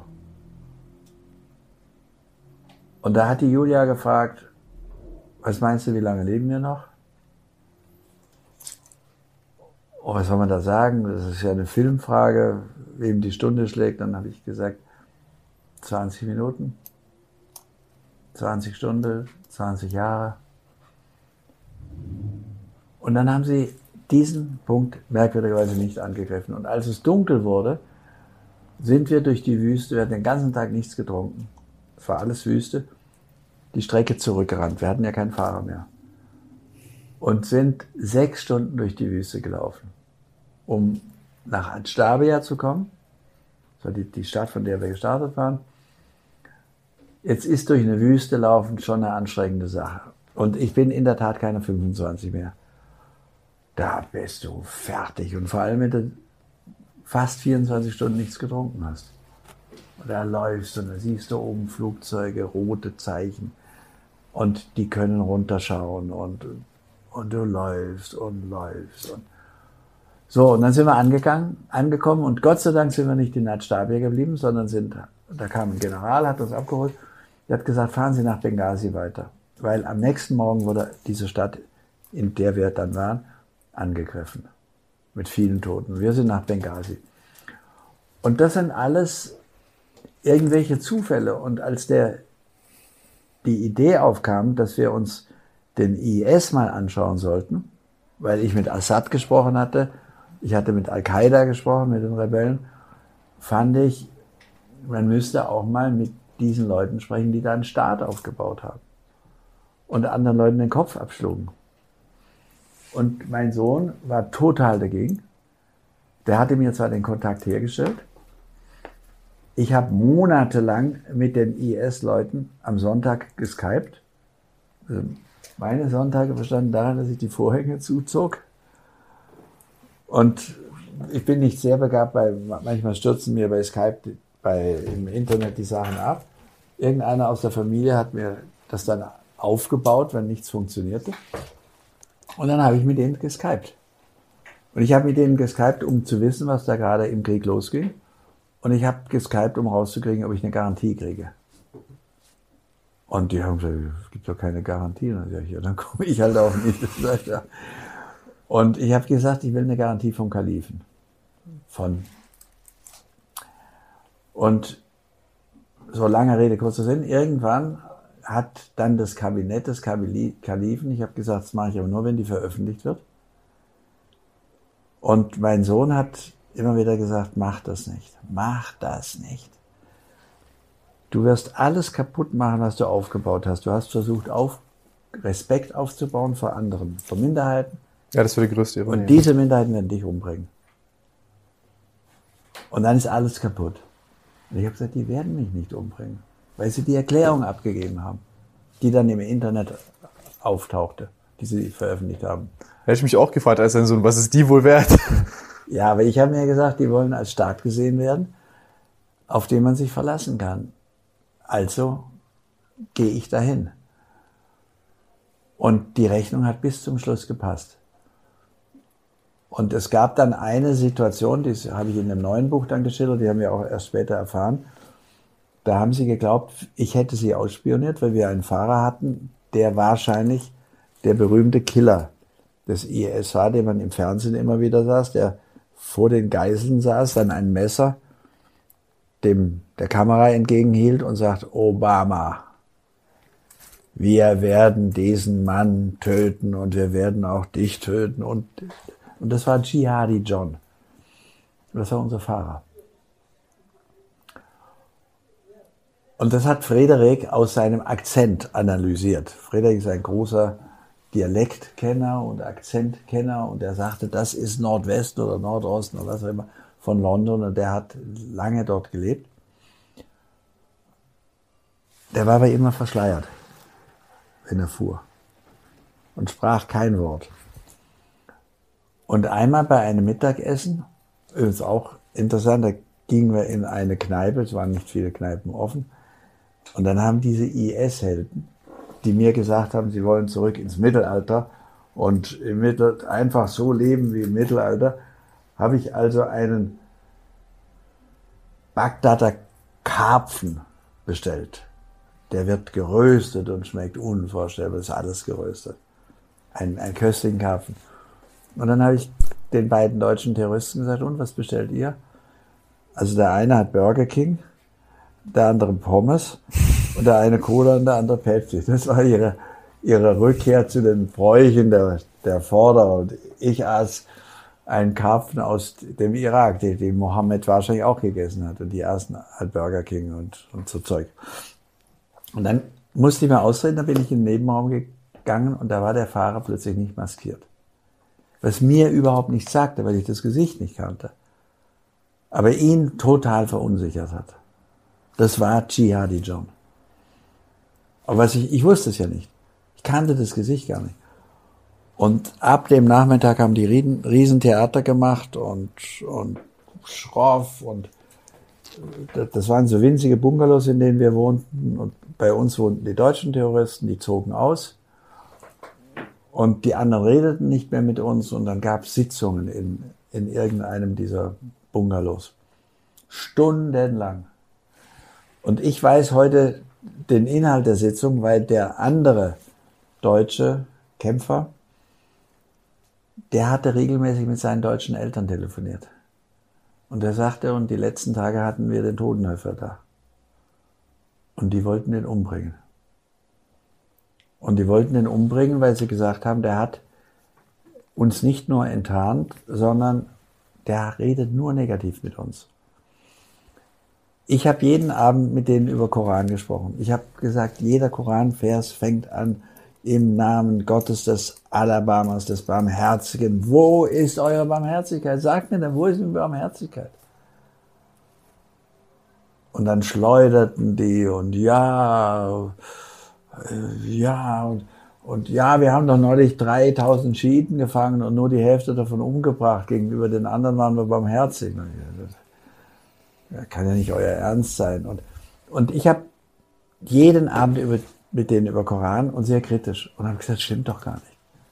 Sie können doch diesen Hadith, also Aussprachen von Mohammed, nicht einfach aus dem Zusammenhang reißen. Und, und wir waren uns ständig in der Wolle und die merken, ich folge ihnen nicht.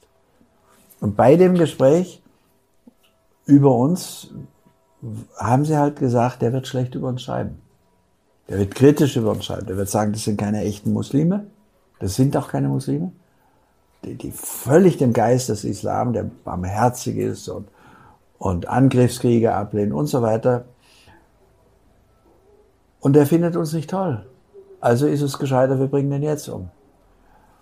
Und die andere Gruppe, zu der der eine deutsche Terrorist, Kämpfer gehörte, der mit seinen Eltern telefonierte, die sagte, dann sind wir alle erledigt. Wir haben den als Staatsgast aufgenommen und wenn wir den jetzt umbringen, Das ist das Letzte. Also ein Staat lädt nicht einen ein und bringt ihn dann um. Es muss stundenlang gegangen sein. Mit Schreien und Brüllen, es reicht, haben keine Lust mehr. Und jetzt macht das Ding und macht es schnell.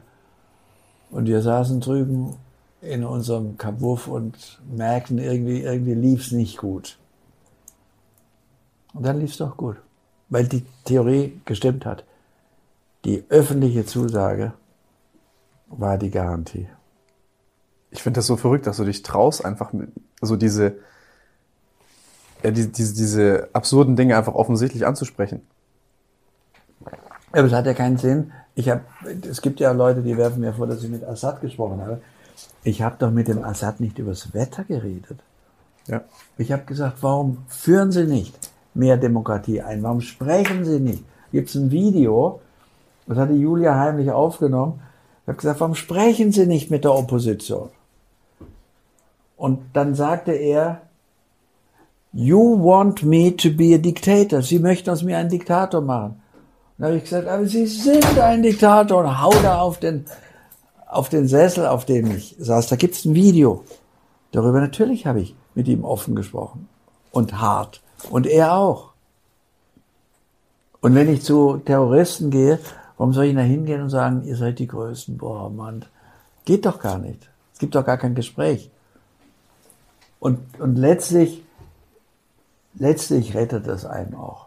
Weil es auch dann Leute gibt, die sagen, ja, aber der ist ja uns, zu uns fair. Der redet ja offen. Ja. Sehe ich genauso.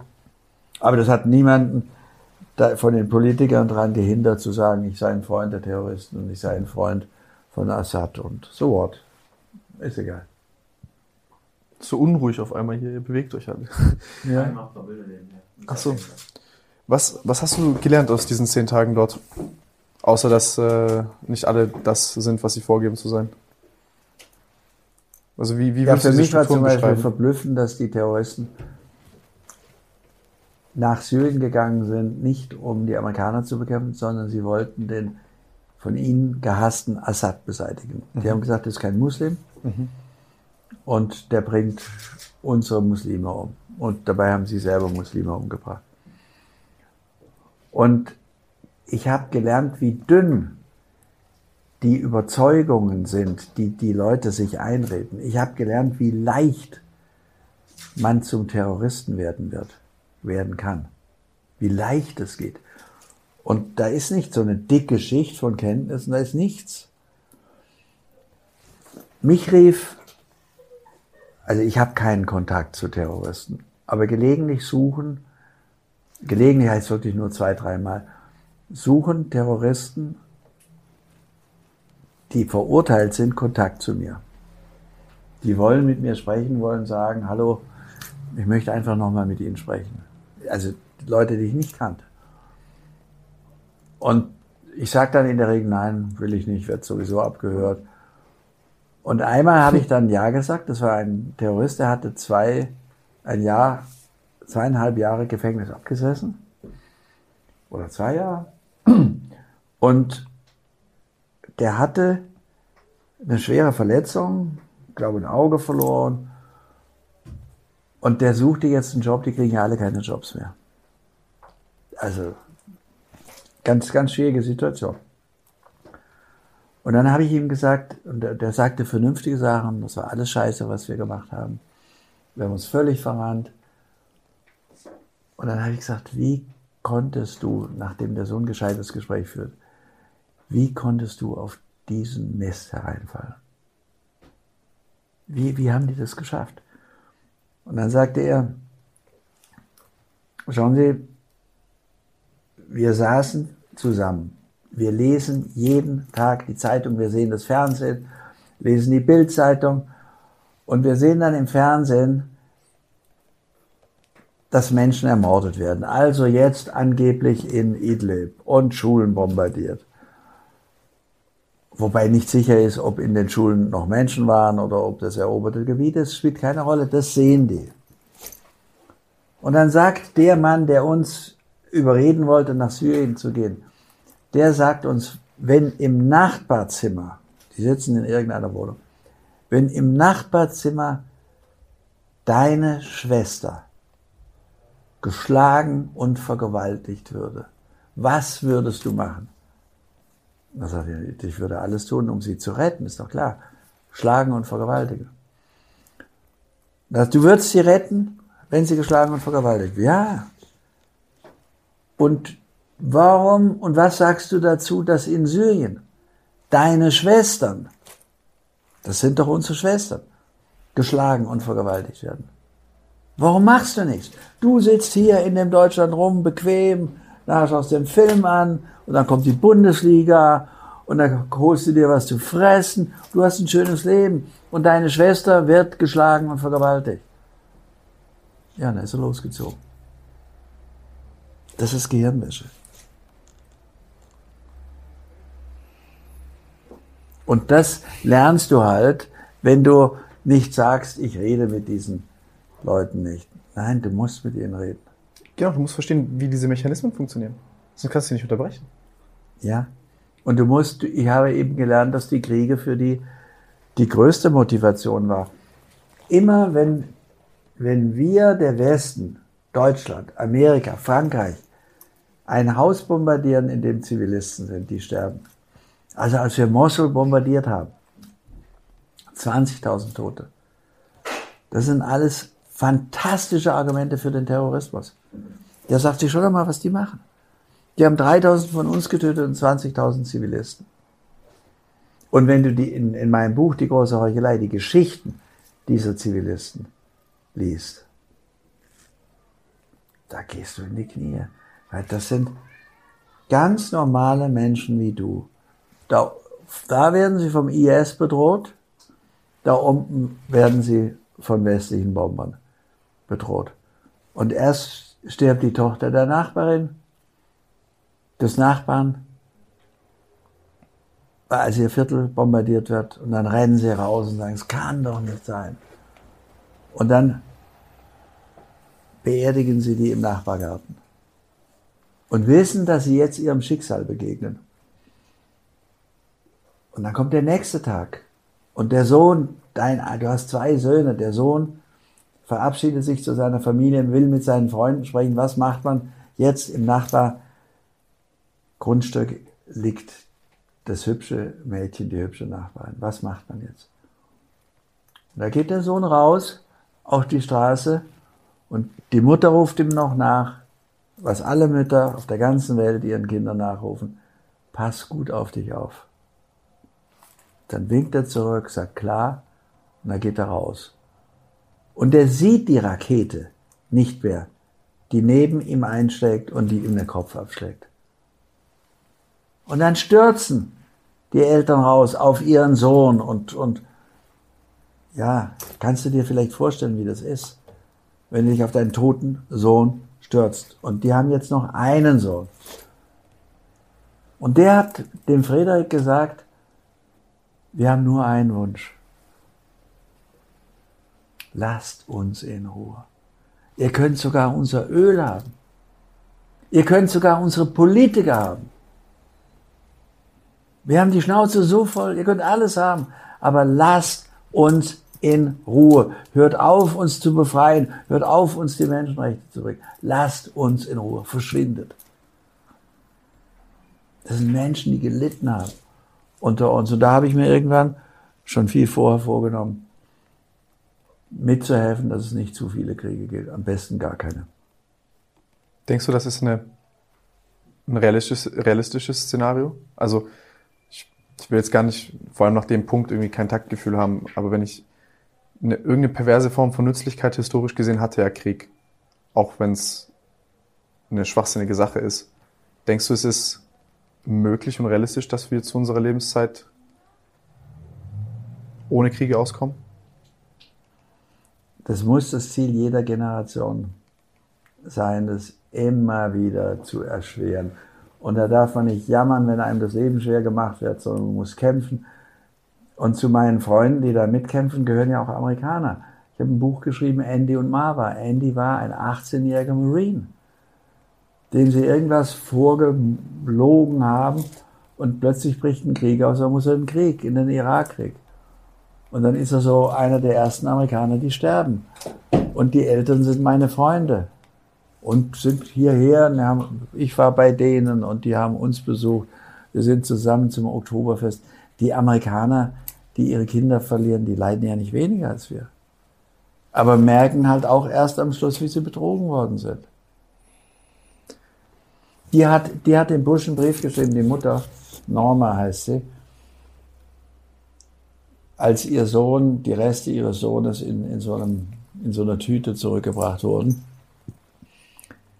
Der hat ihm gesagt, sie haben ihm gesagt, der hat Massenvernichtungswaffen. Sie haben ihm gesagt, wir müssen gegen einen Feind kämpfen, der die ganze Welt bedroht.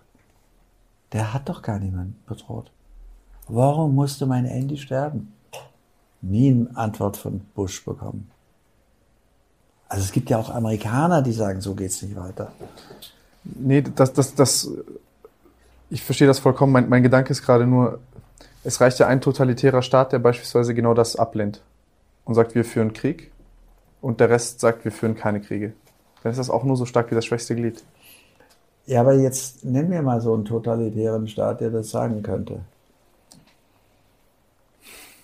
Also kommen nur zwei mächtige Staaten in Betracht, Russland und China. Ja? Also mit der Huawei-Debatte beispielsweise gerade ist das eine ähnliche Sache, die in der Zukunft ein Problem sein könnte. Ja, aber wollen die einen Krieg? Ich glaube, dass man jeden Krieg durch vernünftige Verhandlungen verhindern kann. Ich denke und hoffe das auch, aber was ist, wenn ich mich irre? Nee, du musst dich ja nicht irren, du musst dich für Verhandlungen einsetzen. Ja?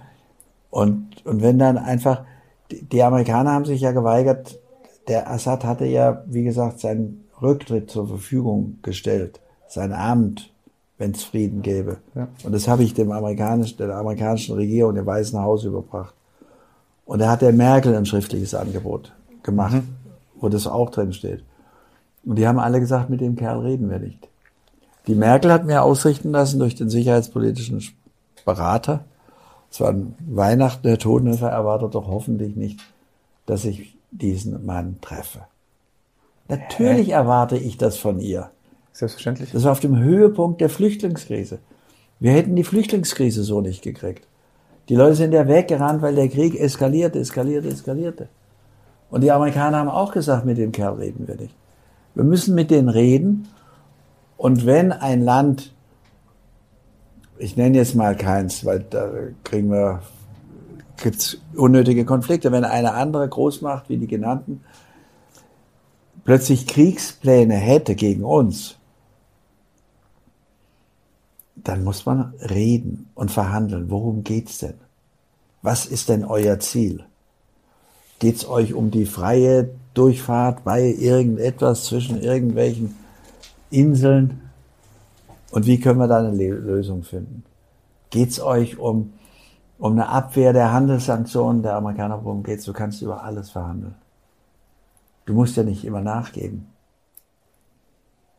Ich bin auch gar nicht gegen eine, eine schwache Verteidigung. Ja. Ich sag, man sollte gut verteidigt, eine gute Verteidigung haben.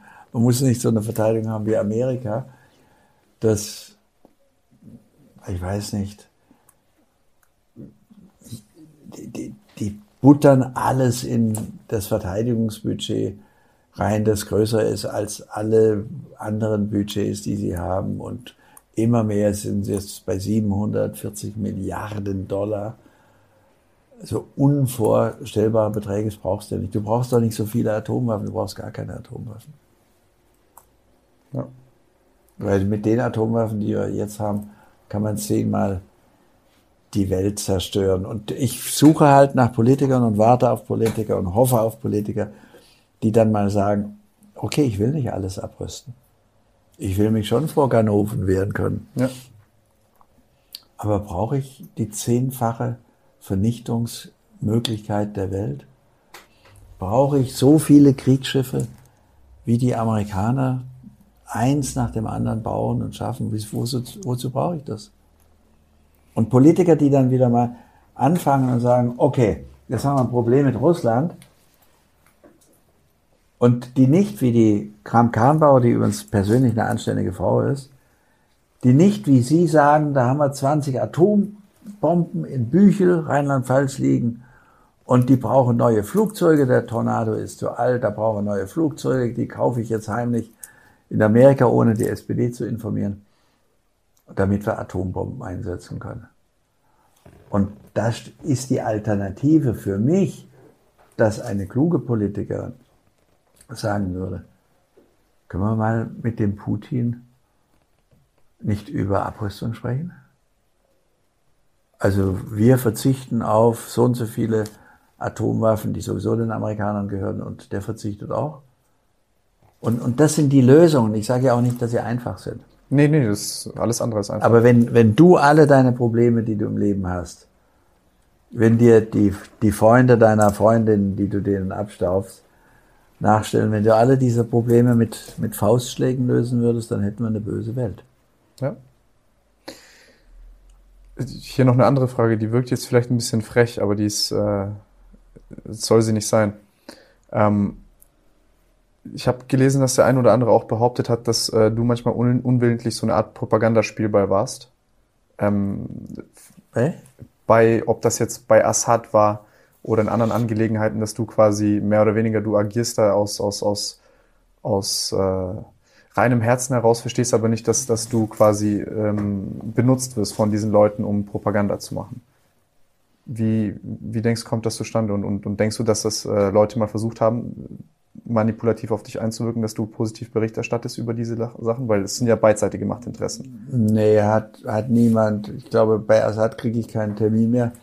Seit ich, ich habe den mehrmals getroffen, seit ich gebeten habe, dass ich die Gefängnisse besichtigen darf, in denen angeblich viele Menschen umgekommen sind. Es gab auch Gefängnisse der Al-Qaida-Rebellen, aber die von Assad waren offenbar besonders groß. Sondern immer, wenn du einen Staatschef eines anderen Landes triffst, wenn die Merkel zu dem chinesischen Staatschef geht, wenn die Merkel zu dem Trump geht, ist das ein, ein kleiner Tick, die geht dahin und spricht mit dem.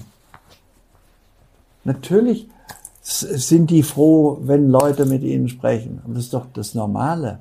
Und wenn sie zu Macron geht, läuft er abends dann auch wie ein, wie ein Gockel durch die Gegend.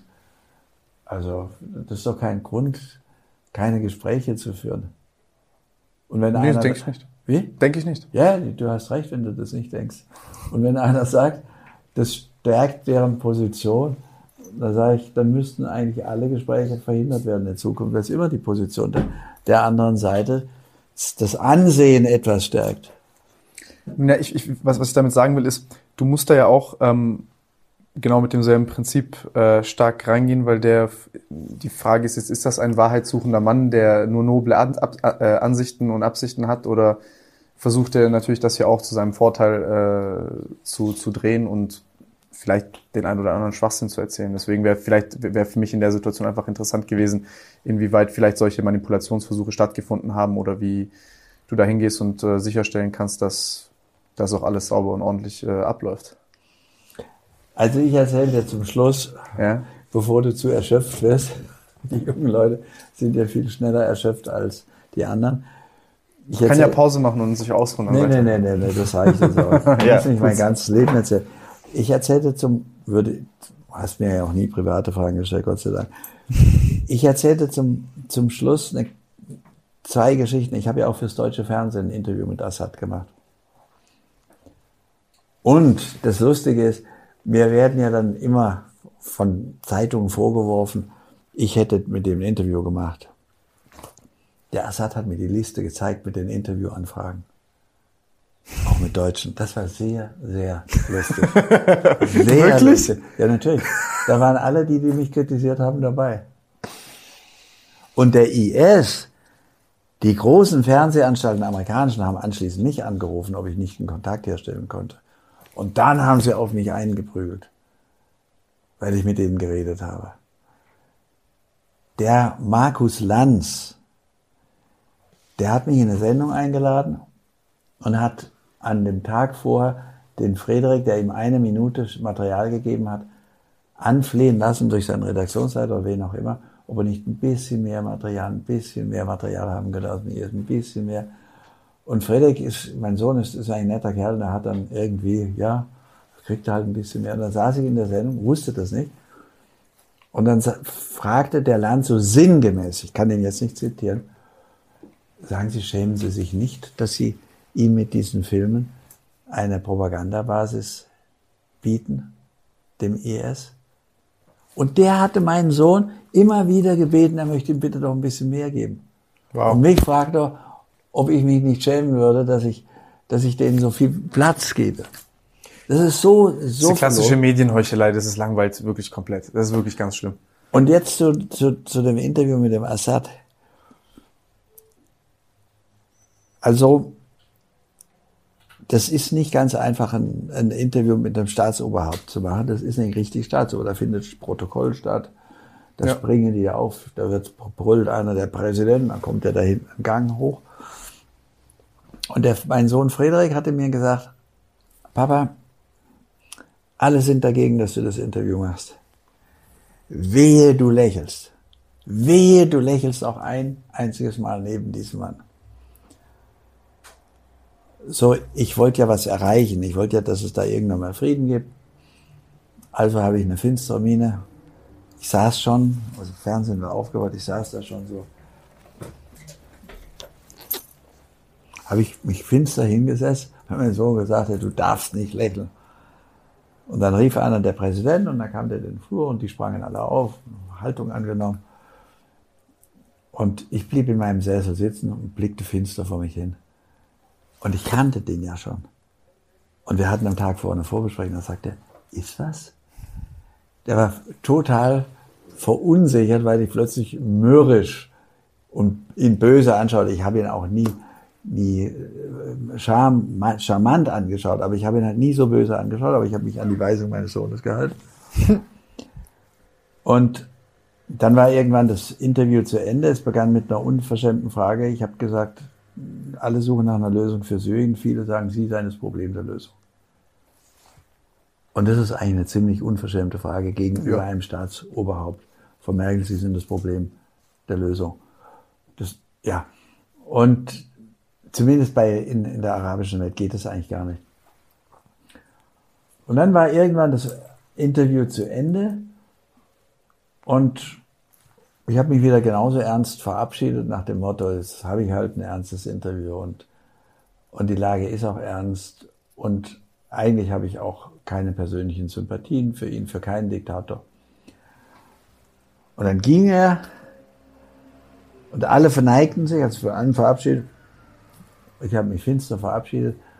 Und der letzte, den er noch sah, war, der, war mein Sohn Friedrich. Von dem verabschiedete er sich auch. Und der lächelte von hier bis hier. da ich gedacht, du Schuft, ich spiele den, den ganz knallharten, das ist jetzt sehr, sehr persönlich, was ich erzähle, und du grinst von einem Ohr bis zum anderen. Und dann habe ich mich später, ich habe mich um das Interview nicht kümmert, gekümmert, also es wurde im Deutschen im Weltspiegel ausgestrahlt. Und dann habe ich irgendwann mal mich erkundigt, wie das in Syrien aufgenommen wurde. Und dann haben die Syrer gesagt, nur ganz kurz. Und die bringen das sonst ganz groß, weil internationales Medien, deutsches Fernsehen.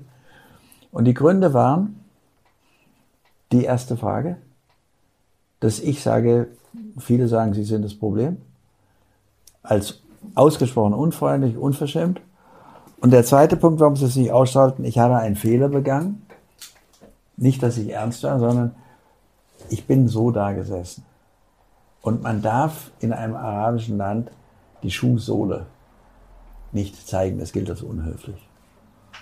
Und ich war halt, ich bin kein ausgebuffter Interviewer. Ich habe halt den Fehler gemacht. Und das Interview, für das ich überall beschimpft worden bin in Deutschland, wurde in Syrien nicht ausgestrahlt oder kaum, weil es unfreundlich, als unfreundlich angesehen wurde.